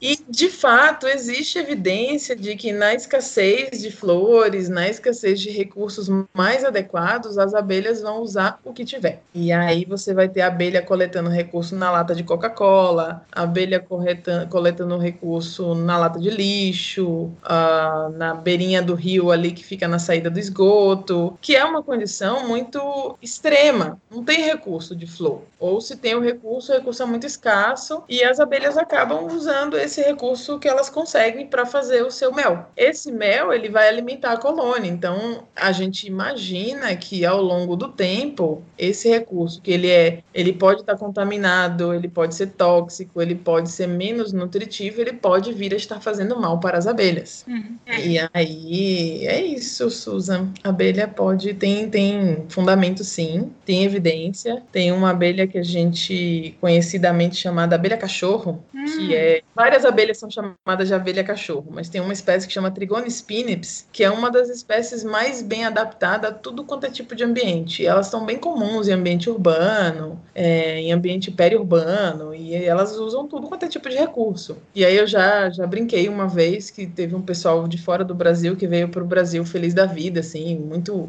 impressionado com a questão das abelhas sem ferrão e da diversidade. E aí um dos rapazes falou: ai, se for mel brasileiro eu vou tomar. Aí eu falei: olha, cuidado, porque se se for de trigona spinaps, é melhor você não tomar porque a gente não sabe o que elas coletaram para fazer esse mel. Então, não tome mel de trigona spinaps. Melhor não, né? Então, isso pode ocorrer mesmo. Porque eu cheguei a procurar sobre e eu não achei nada falando. É, existe, existe essa possibilidade dos bichos na escassez de recurso floral irem atrás de outros tipos de recurso. Mel de bracatinga, se vocês tiverem oportunidade de experimentar, eu recomendo. É um mel bom, gostoso, o valor é é adequado ao procedimento de preparação do mel, né? Então, pode pagar caro que isso aí vale. Assim como o mel de meliponina, se você por acaso encontrar na vida para consumir, compre. Vale, vale o que custa. E é essas abelhas aí também não tem ferrão. Essa aqui, abelha cachorro que você comentou. Abelha cachorro é sem ferrão. É aquela sem ferrão. normalzinha que voa no ponto de ônibus, que... Vem no cabelo. Suor da nossa pele. É...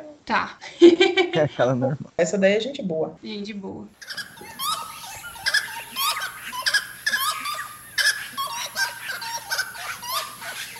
relação das abelhas com as flores, elas têm esse, esse resultado muito lindo que é o resultado da polinização. E aí acabou que as abelhas evoluíram para usar melhor os recursos das flores, assim como as plantas evoluíram para atrair as abelhas de uma forma mais eficiente, para compensar a visita das abelhas de uma forma mais eficiente, existe muita discussão dos dois lados, assim, de quem trabalha com planta e quem trabalha com bicho, sobre, tá, mas as flores não existem só para atrair as abelhas, mas sim, as flores existem para atrair as abelhas. Por que, que a planta vai investir em produzir um negócio vermelho, azul, amarelo? Podia ser tudo verde, mas aí o que acontece é que a gente percebe que as abelhas, elas têm um aparato de identificação, de detecção de flores que é muito eficiente. E as plantas, elas acabam sendo beneficiadas uma vez que elas conseguem atrair as abelhas que fazem a polinização delas mais eficientemente, assim. E aí tem registro, gente, de tudo, assim, as abelhas enxergam cor, desde o infravermelho até o ultravioleta. Elas inclusive enxergam o ultravioleta e tem flores que emitem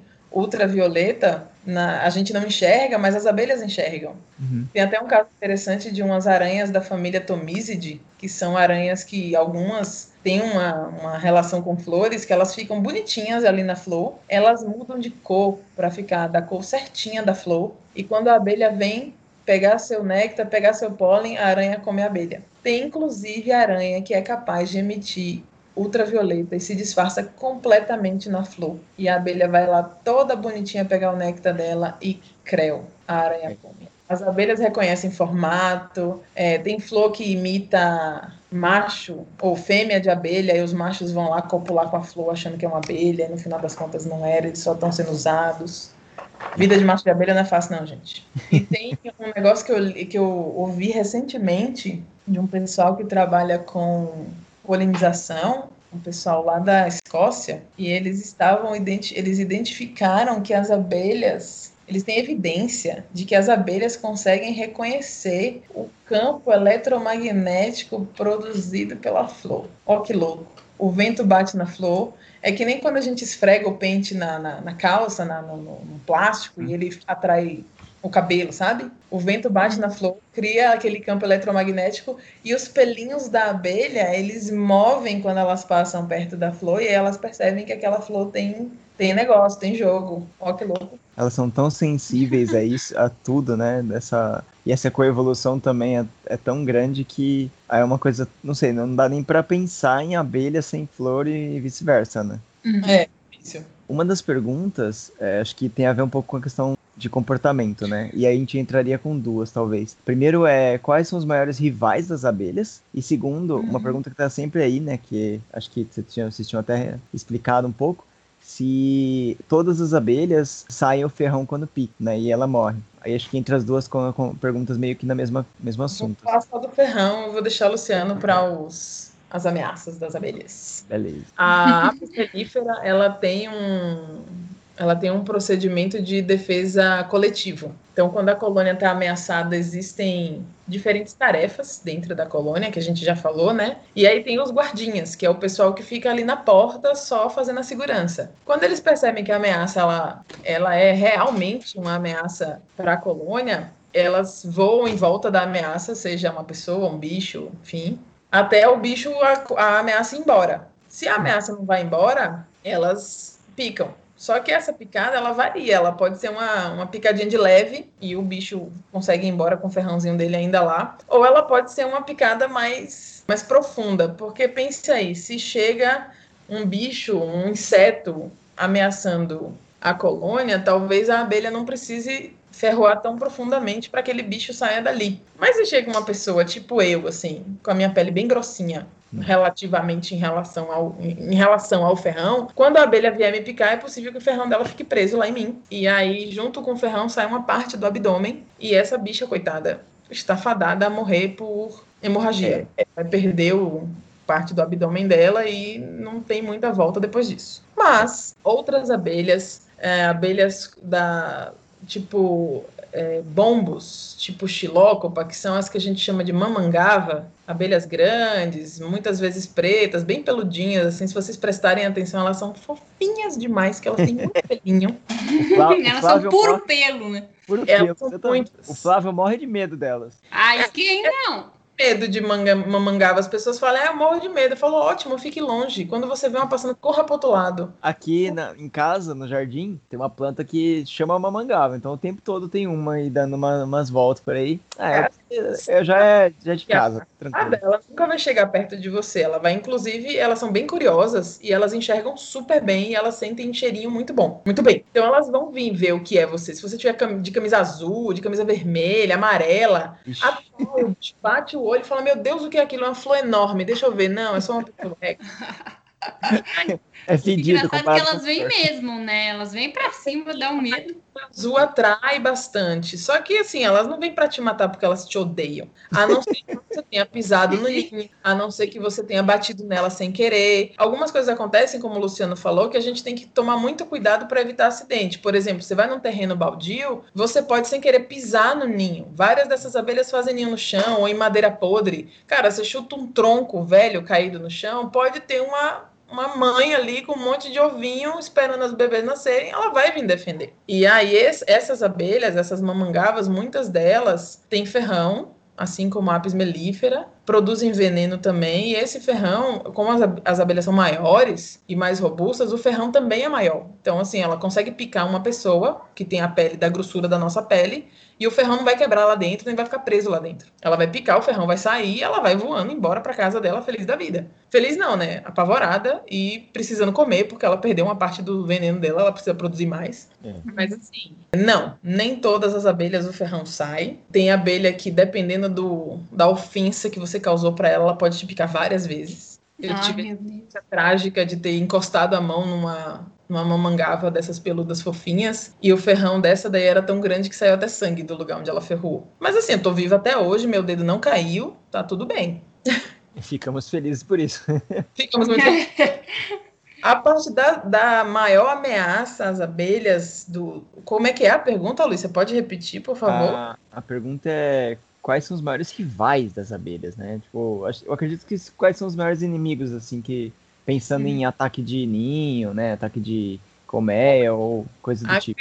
Gente, eu recentemente soube que tamanduás são Uau. criaturas muito danosas porque eles gostam de comer as larvas das abelhas. Então, eles arrebentam ninhos nativos, eles arrebentam ninhos manejados, sabe, as caixas, que eles querem comer as larvas que estão lá dentro. Eu achei que fosse mais com cupinzeiro, não com.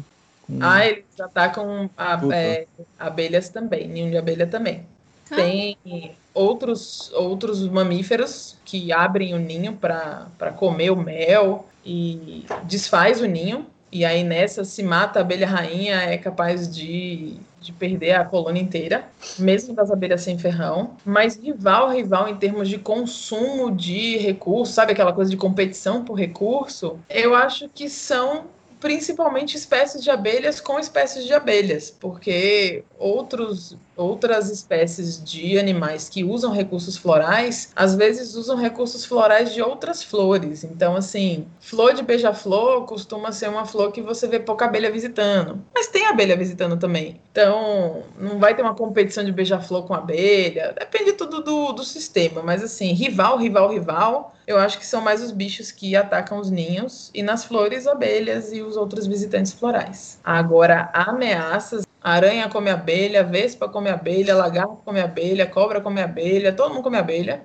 com ferrão, sem ferrão. E o pior de todos, o mais maléfico, o rival das abelhas, é o ser humano. Ah, Uhum. com certeza.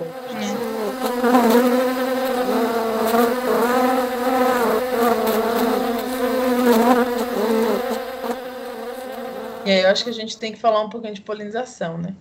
Eu acho que a primeira coisa é a gente falar o que é essa tal polinização, né? E a gente estudou lá no segundo grau, para algumas pessoas isso é mais recente, para outras mais, faz mais tempo, mas a polinização é justamente o transporte do pólen entre a parte masculina da flor para a parte feminina. Né? O pólen não é exatamente, mas seria equivalente ao espermatozoide e os óvulos né, das plantas são também equivalentes aos óvulos humanos. Então, é essa parte de carregar esse grão de pólen até a parte feminina da flor para as células reprodutivas chegarem até os óvulos, né? Mas esse transporte, né? O que, que é o pólen? A gente fala assim como se todo mundo soubesse, né? Se fosse uma coisa tão óbvia. Mas o pólen é aquela parte, aquele pozinho amarelinho, muitas vezes, que tem na flor, que fica lá um cabinho, né? E aí esse essa parte, esse pozinho amarelinho, ele tem que ser levado para uma outra estrutura lá que onde tem um tubinho também, né?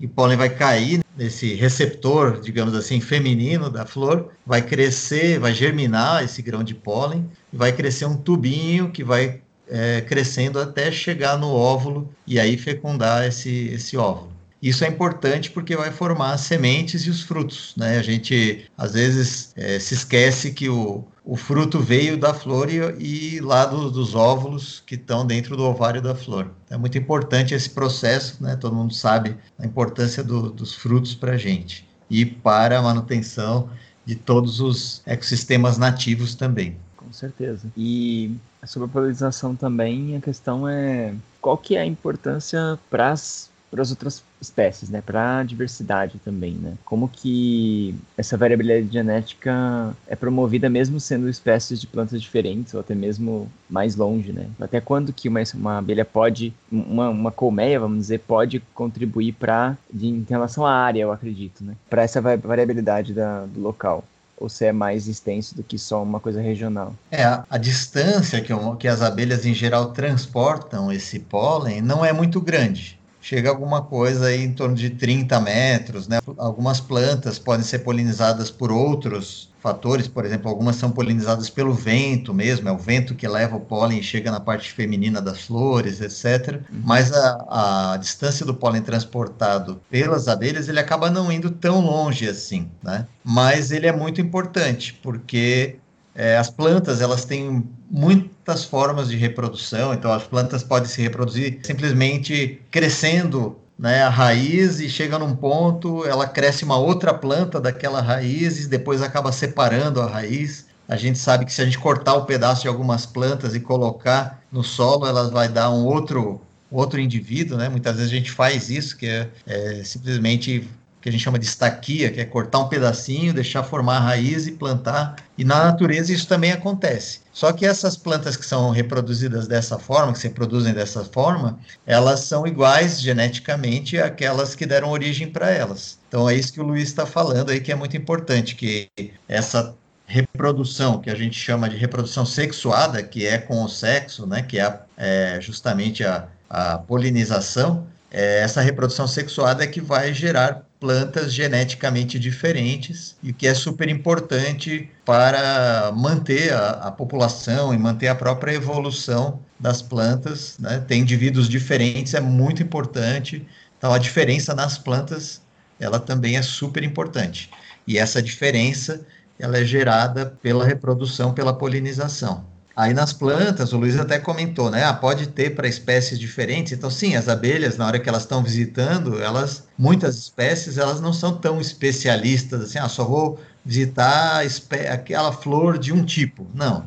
Elas vão visitando ali, vão comendo, e muitas vezes o pólen de uma espécie acaba parando numa planta de outra espécie, né?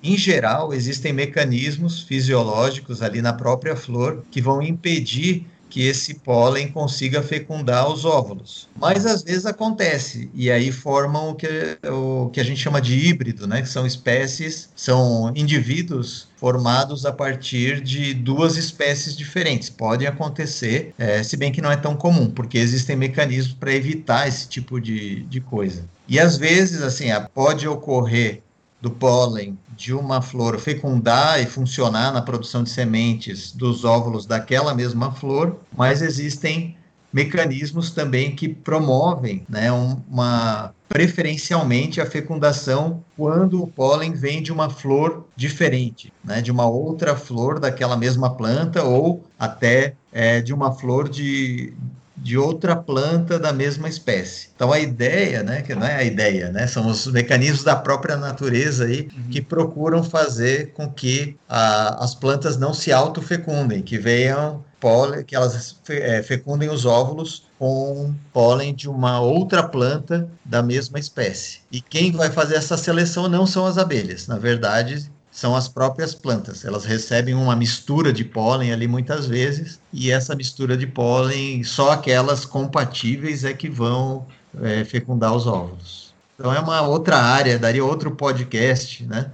É, tem uma série de variações aí nisso, é muito, muito interessante também. Mas é uma, uma coisa que é, a polinização em si é super importante, não só para os ecossistemas naturais, mas também para a produção de alimentos. É, eu acho que a gente poderia dar um gancho para duas perguntas que a gente te- teve aqui, né, Ribas? Em relação à questão da, da polinização. Um seguidor perguntou, né, se é verdade que a extinção das abelhas afeta a continuidade da nossa existência e também se teríamos realmente um colapso mundial sem abelhas. Quando fala sem abelhas, eu sempre lembro daquelas figuras, né? Um café da manhã. Café da manhã sem abelhas e com abelhas Justo, é verdade. né? E aí a gente tem o quê? Sem abelhas. Pão, leite, que é quando dirá muito manteiga, é só. Água. É bem pouco, né? Sim, é, bom, se a gente conseguiria sobreviver sem abelhas, talvez a gente até consiga, mas num mundo muito menos interessante e muito menos diverso, né? A gente pensa assim que a, se a gente pensar que as plantas são a base dos ecossistemas, né? As plantas e que conseguem transformar a energia solar, né? Captar a energia do sol e transformar ela em, em, em carboidratos aí que é a base de toda a alimentação na, da vida na Terra, quer dizer, a gente vai ter uma, uma diminuição muito grande no número de espécies de plantas que existem, quer dizer, ambientes muito mais simplificados, né? muito menos produtivos, porque a diversidade ela também aumenta a, a produtividade nos ecossistemas naturais. Né? Então, a gente teria a capacidade do planeta de sustentar a vida muito reduzida caso as abelhas desaparecessem. Né? Então, realmente é algo a, a se preocupar. E é, do ponto de vista econômico, né, mesmo que a gente não tenha desaparecimento de todas as abelhas, mas se a gente tiver um desaparecimento importante das abelhas, a gente vai ter, inclusive, perdas econômicas bastante grandes. Né? Se a gente tem aqui alguns dados, talvez ajude a gente a pensar um pouco. Né? Quando a gente fala em dinheiro, as pessoas ficam mais atentas. Então, se a gente pensar só no Brasil, né, eu tenho dados de 2012 aqui, o serviço de polinização ele foi responsável por 6 bilhões de dólares em termos de produção agrícola.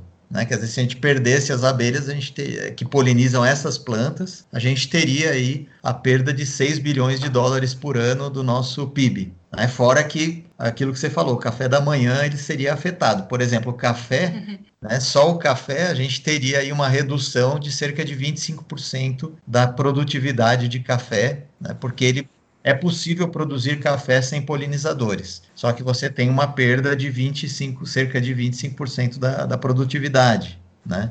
Só o café, ele, ele, no ano de 2012, né, a polinização do café, ela rendeu 2 bilhões de dólares para o Brasil. Quer dizer, se a gente perdesse as abelhas, seriam de 2 bilhões de dólares a menos na produção do café. Mas daí a gente pode falar assim, ah, mas dá para fazer polinização manual, quer dizer, a gente teria que pagar alguém para ir lá polinizar, né? Ou então fazer, ah, estão fazendo drones que vão imitar abelhas, que vão polinizar as plantas e tal. Tem essas ideias e tem gente fazendo, já tem alguns drones para fazer polinização e tal. Mas isso me lembra uma outra, uma outra história, né? O pessoal fala, ah, eu quero fazer pessoas comem pouca laranja, então vamos fazer uma laranja mais fácil para as pessoas comerem. Então pegaram tal, começaram a vender laranja descascada em volta numa, num saquinho plástico. Só que durava pouco, porque a laranja dentro do saquinho plástico apodrecia muito mais rápido. Ah, não, então a gente vai ter que fazer um saquinho plástico diferente.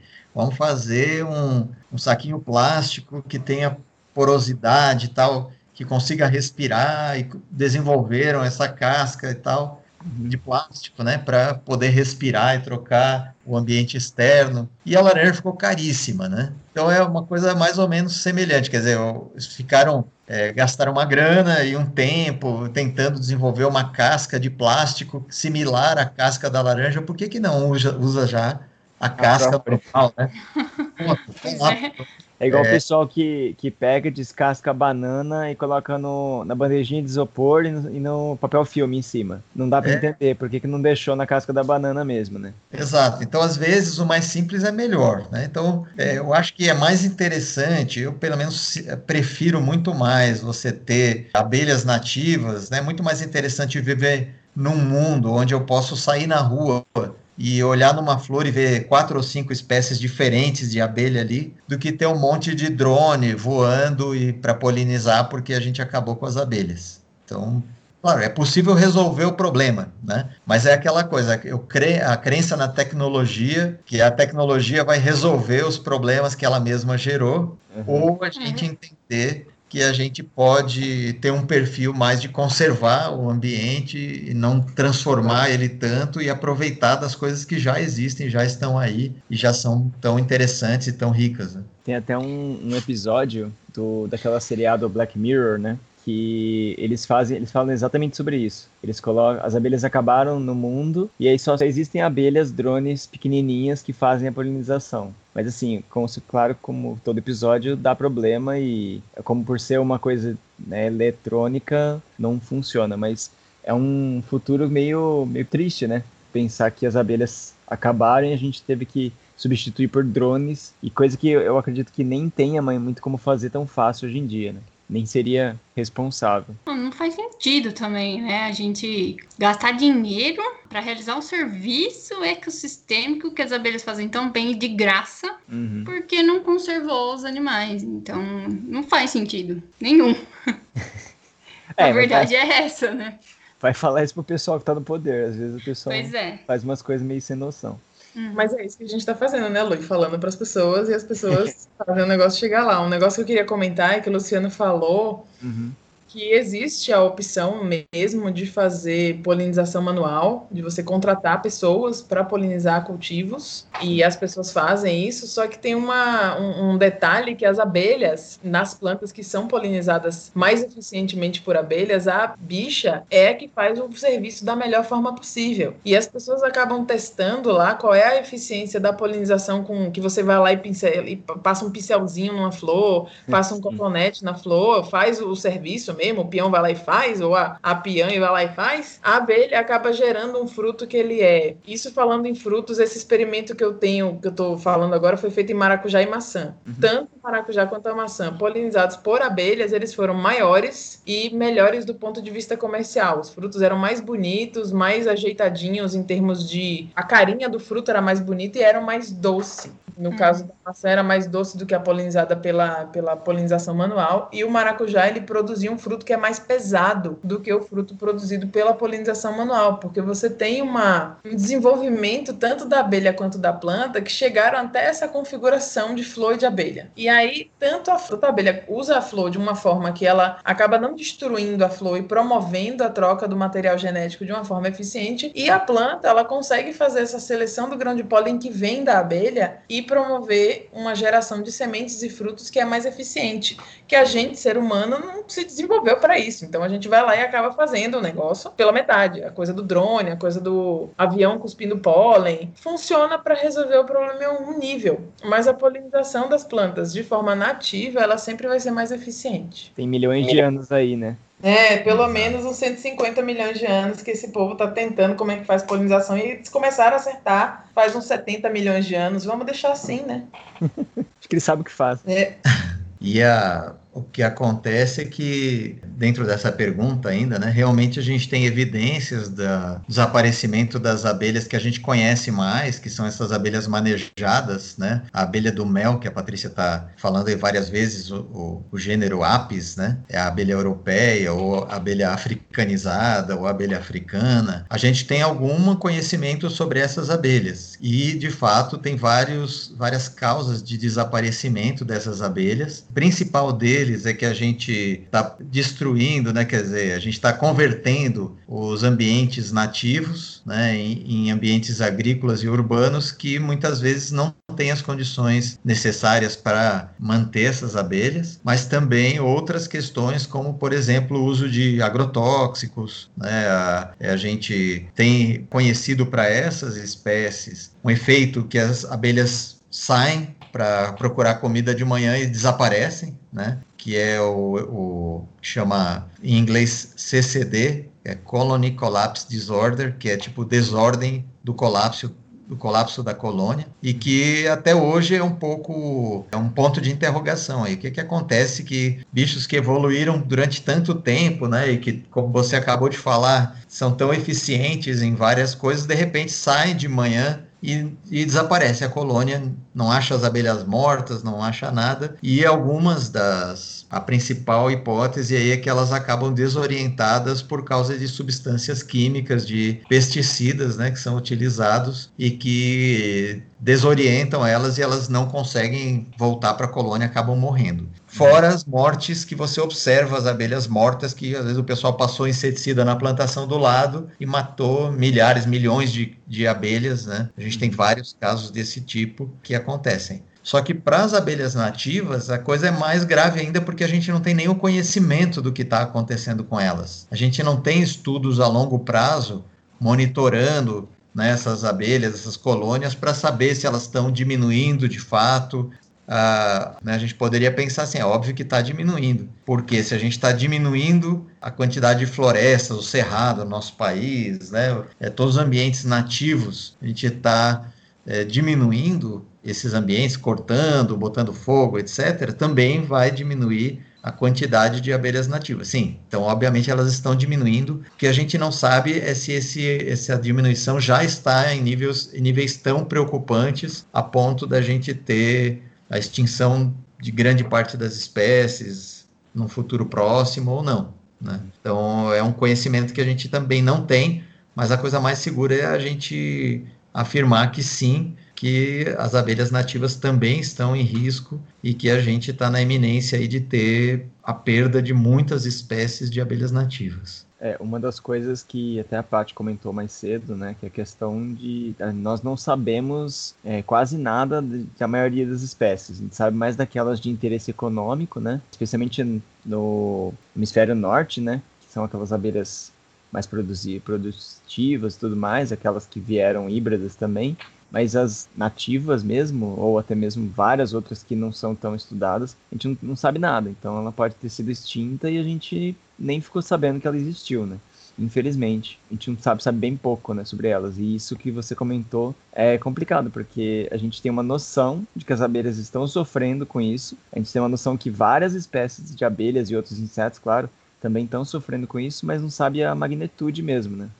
É, muitas vezes as pessoas não conhecem o papel das abelhas, não conhecem a importância, né? Mesmo pessoas que vivem da terra ali uhum. e, e, plantam, não sabem que as abelhas são importantes para polinizar as plantas que estão ali na, no lado da floresta, né? Tem um caso que talvez as pessoas gostem de ouvir, que eu estava fazendo mestrado numa numa região próxima de São Paulo, uma região agrícola, uma, uma, paisagem com plantação de hortaliças e tal. E aí, um dos dias, um sábado, eu estava lá estudando as plantas polinizadas pelas abelhas e também por beija-flores, borboletas, etc. E aí eu saí no final da tarde e tinha uns agricultores jogando futebol no campinho ali do lado da mata, né? E aí eles perguntaram, ah, o que, que você está fazendo aí, né? Eu falei, ah, não, eu estou estudando as abelhas que estão vindo na, na planta tal, né? nessa planta, expliquei qual era, né? E os beija-flores e tal. Ah, legal, tal. E essa essa planta ela serve para alguma coisa? Eu falei, ó, para gente não, mas ela é importante na floresta. Tem um monte de aves que come o fruto dela, né? São frutos que até a anta, quando tinha anta aqui, né? Comia fruto, comia as folhas e tal. Ah, tá. E ela não, não serve para gente, não. Mas é importante para a floresta. Ah, tá. E quem paga para você fazer esse estudo é o governo? Eu falei, é, é o governo, né? É uma bolsa tal do governo. Aí o cara olhou para mim e falou: esse governo.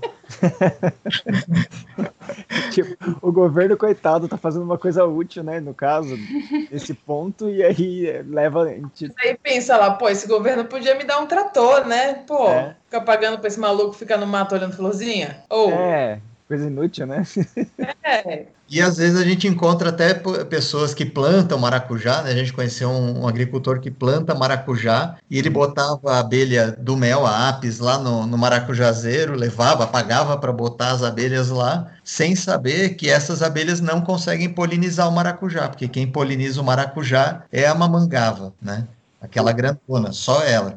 Então, é um conhecimento que ainda é, é distante das pessoas, né? Essa Não, esse questão caso da... do maracujá, a Apis ainda piora a situação, porque ela vai de manhãzinha, leva o pólen todo embora, e quando as mamangavas chegam, depois das Apis, não tem mais pólen nenhuma. Então a mamangava não consegue nem comer e nem polinizar o maracujá. Ou Ele tava seja, atrapalhando tudo. piora a situação. Então, assim, essa falta de conhecimento, a gente vê muito que isso atrapalha, não tem nem porcentagem, né? Eu ia falar uma porcentagem de X assim, mas atrapalha demais até o andamento das coisas mesmo, né? do próprio desenvolvimento da, da nossa espécie mesmo, em compensação com as outras, porque a gente faz muita coisa na base do achismo, na base do ah, vamos ver o que vai dar e não estuda um pouco para saber, que nem esse cara do maracujá. Se ele tivesse ido atrás um pouco para saber qual espécie de abelha, né? Se realmente aquela espécie de abelha que ele estava utilizando era útil para isso, ele teria mo- modificado na-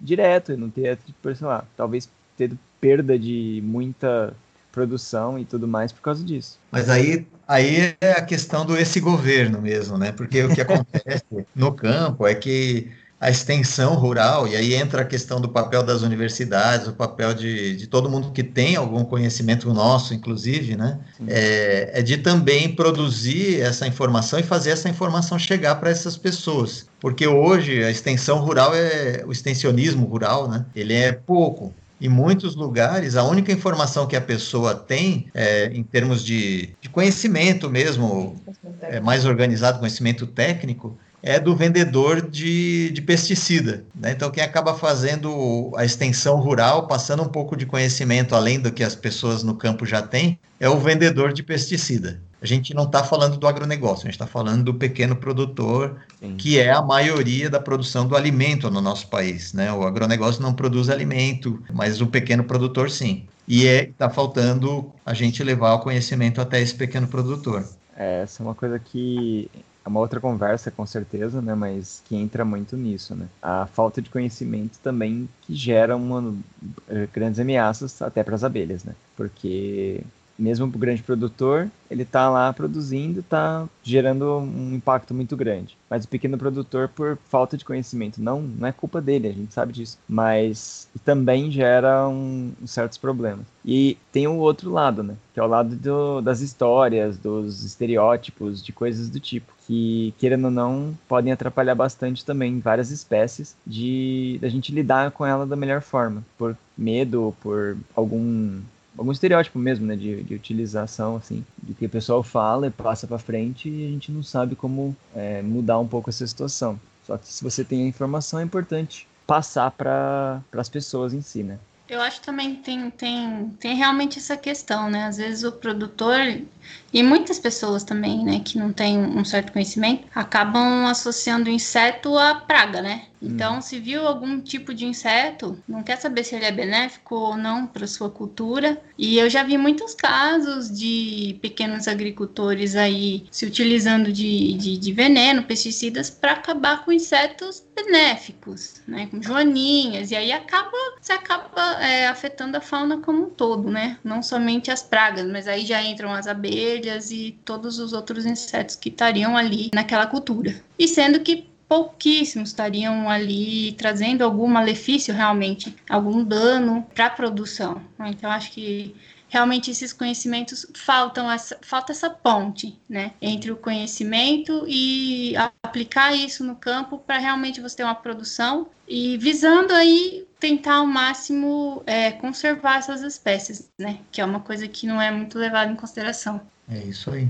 Sobre essa questão de ameaças mesmo, né? Uma coisa que eu queria até perguntar e, e sugerir, tem muita, muitas sugestões por aí, né, que comentam, ah, plantem flores para poder atrair espécies nativas de abelhas e tudo mais, para poder melhorar a distribuição dessas espécies. Mas quais plantas? Quais flores, né?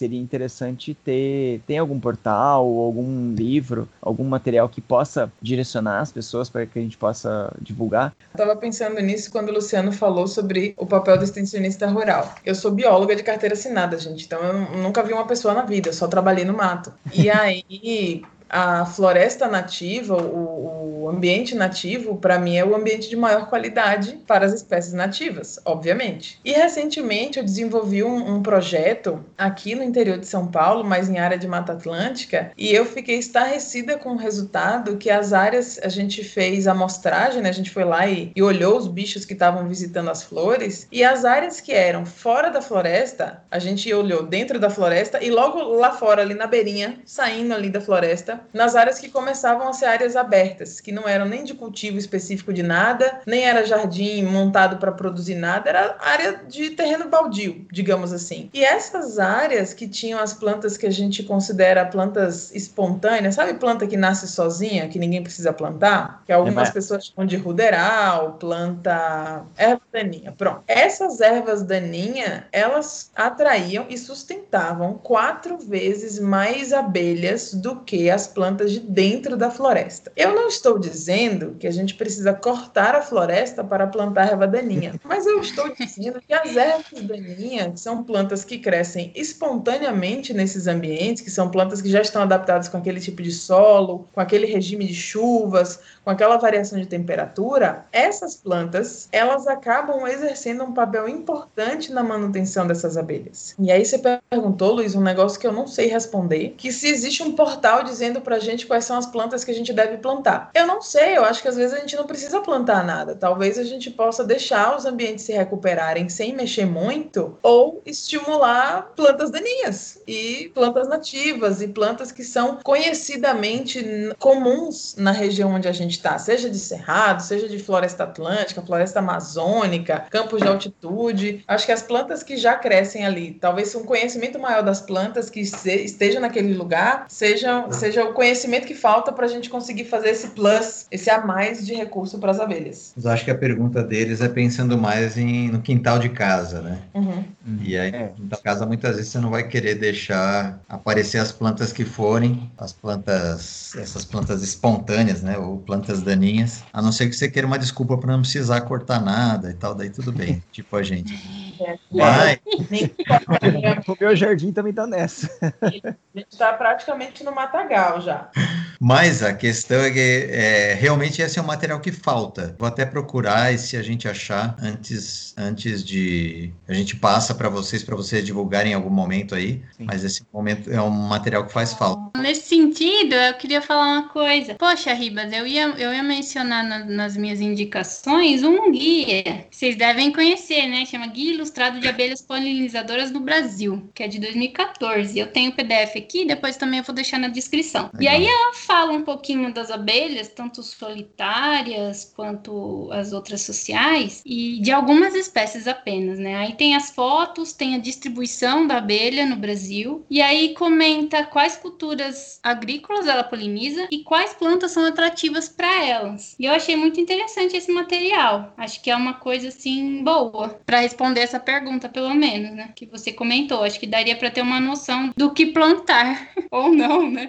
É, mas assim, coisas como manjericão, sabe manjericão? É, coisas assim mesmo, viu, Patrícia? É legal que a gente come o manjericão e as abelhas adoram a florzinha de manjericão. Tomate, tomate tem uma flor que produz pólen, as abelhas gostam. Limão, laranja, coisas que a gente consome e que podem ser um, um a mais na, no, na coleta de recurso das abelhas. Então, assim, não vai fazer mal para as abelhas, são coisas que seguramente hortaliças, frutas, verduras, são coisas que tendo em casa podem ser benéficas. E esses materiais acessórios que você está falando, como guias de identificação, guias de polinizadores, guias de abelhas, eles também fornecem informação interessante para a gente descobrir. Mas, gente, é, é muito variado o sistema e falta informação mesmo. A gente precisa de biólogo fazendo pergunta de quem é polinizado por quem, identificando planta, identificando comportamento, identificando abelhas, fazendo perguntas gigantes sobre como é que a mudança climática no mundo afeta as abelhas e fazendo perguntas pequenininhas de qual é o polinizador eficiente do manjericão que tem no vaso aqui de casa, sabe? A gente precisa de gente querendo saber como é que funciona o mundo da polinização e das abelhas. Acredito que a gente pode até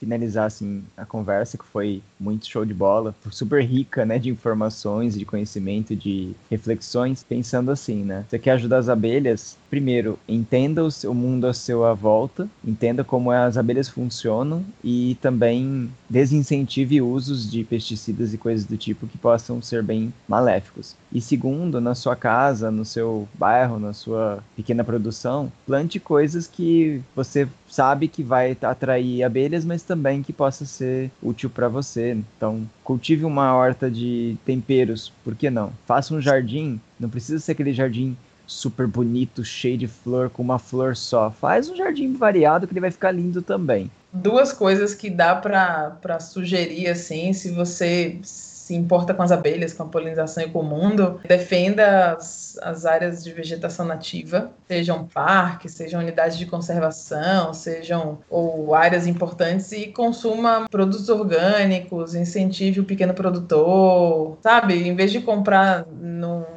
no mercado internacional o, o, a fruta que vem do Chile, que a gente não sabe como foi produzida, escolha comprar na feira de um produtor que você conhece, prefira os orgânicos, enfim, a gente tem pequenas atitudes que a gente pode fazer que podem ser que na média no, na média no, no volume de pessoas que tem nesse planeta pode ajudar muito.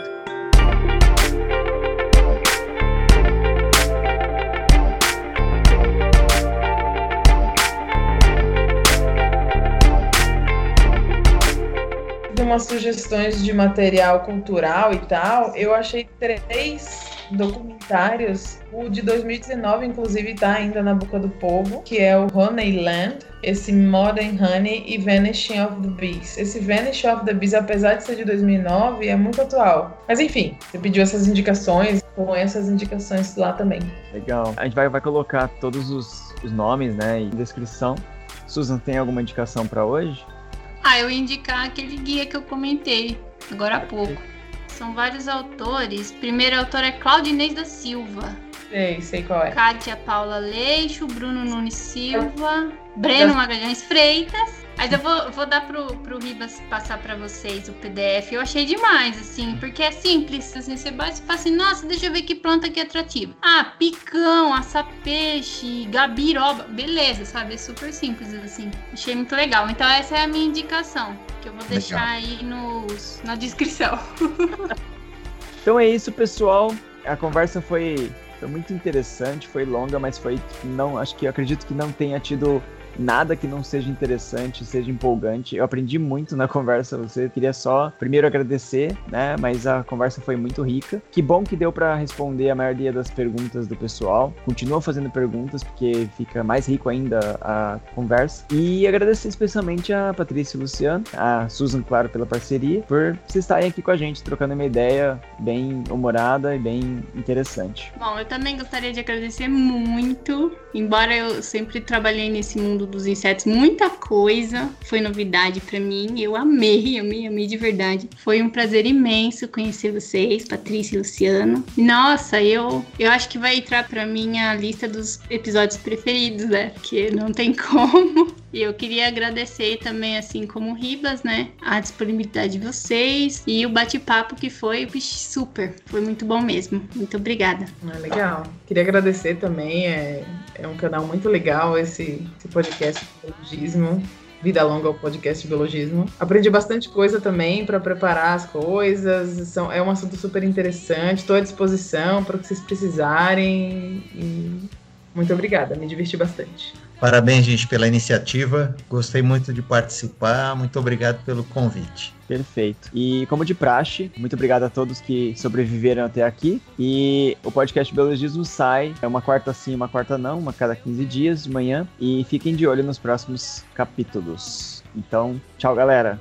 Fiquem tchau. bem do bom lado. tchau. minha assombração. Fixação.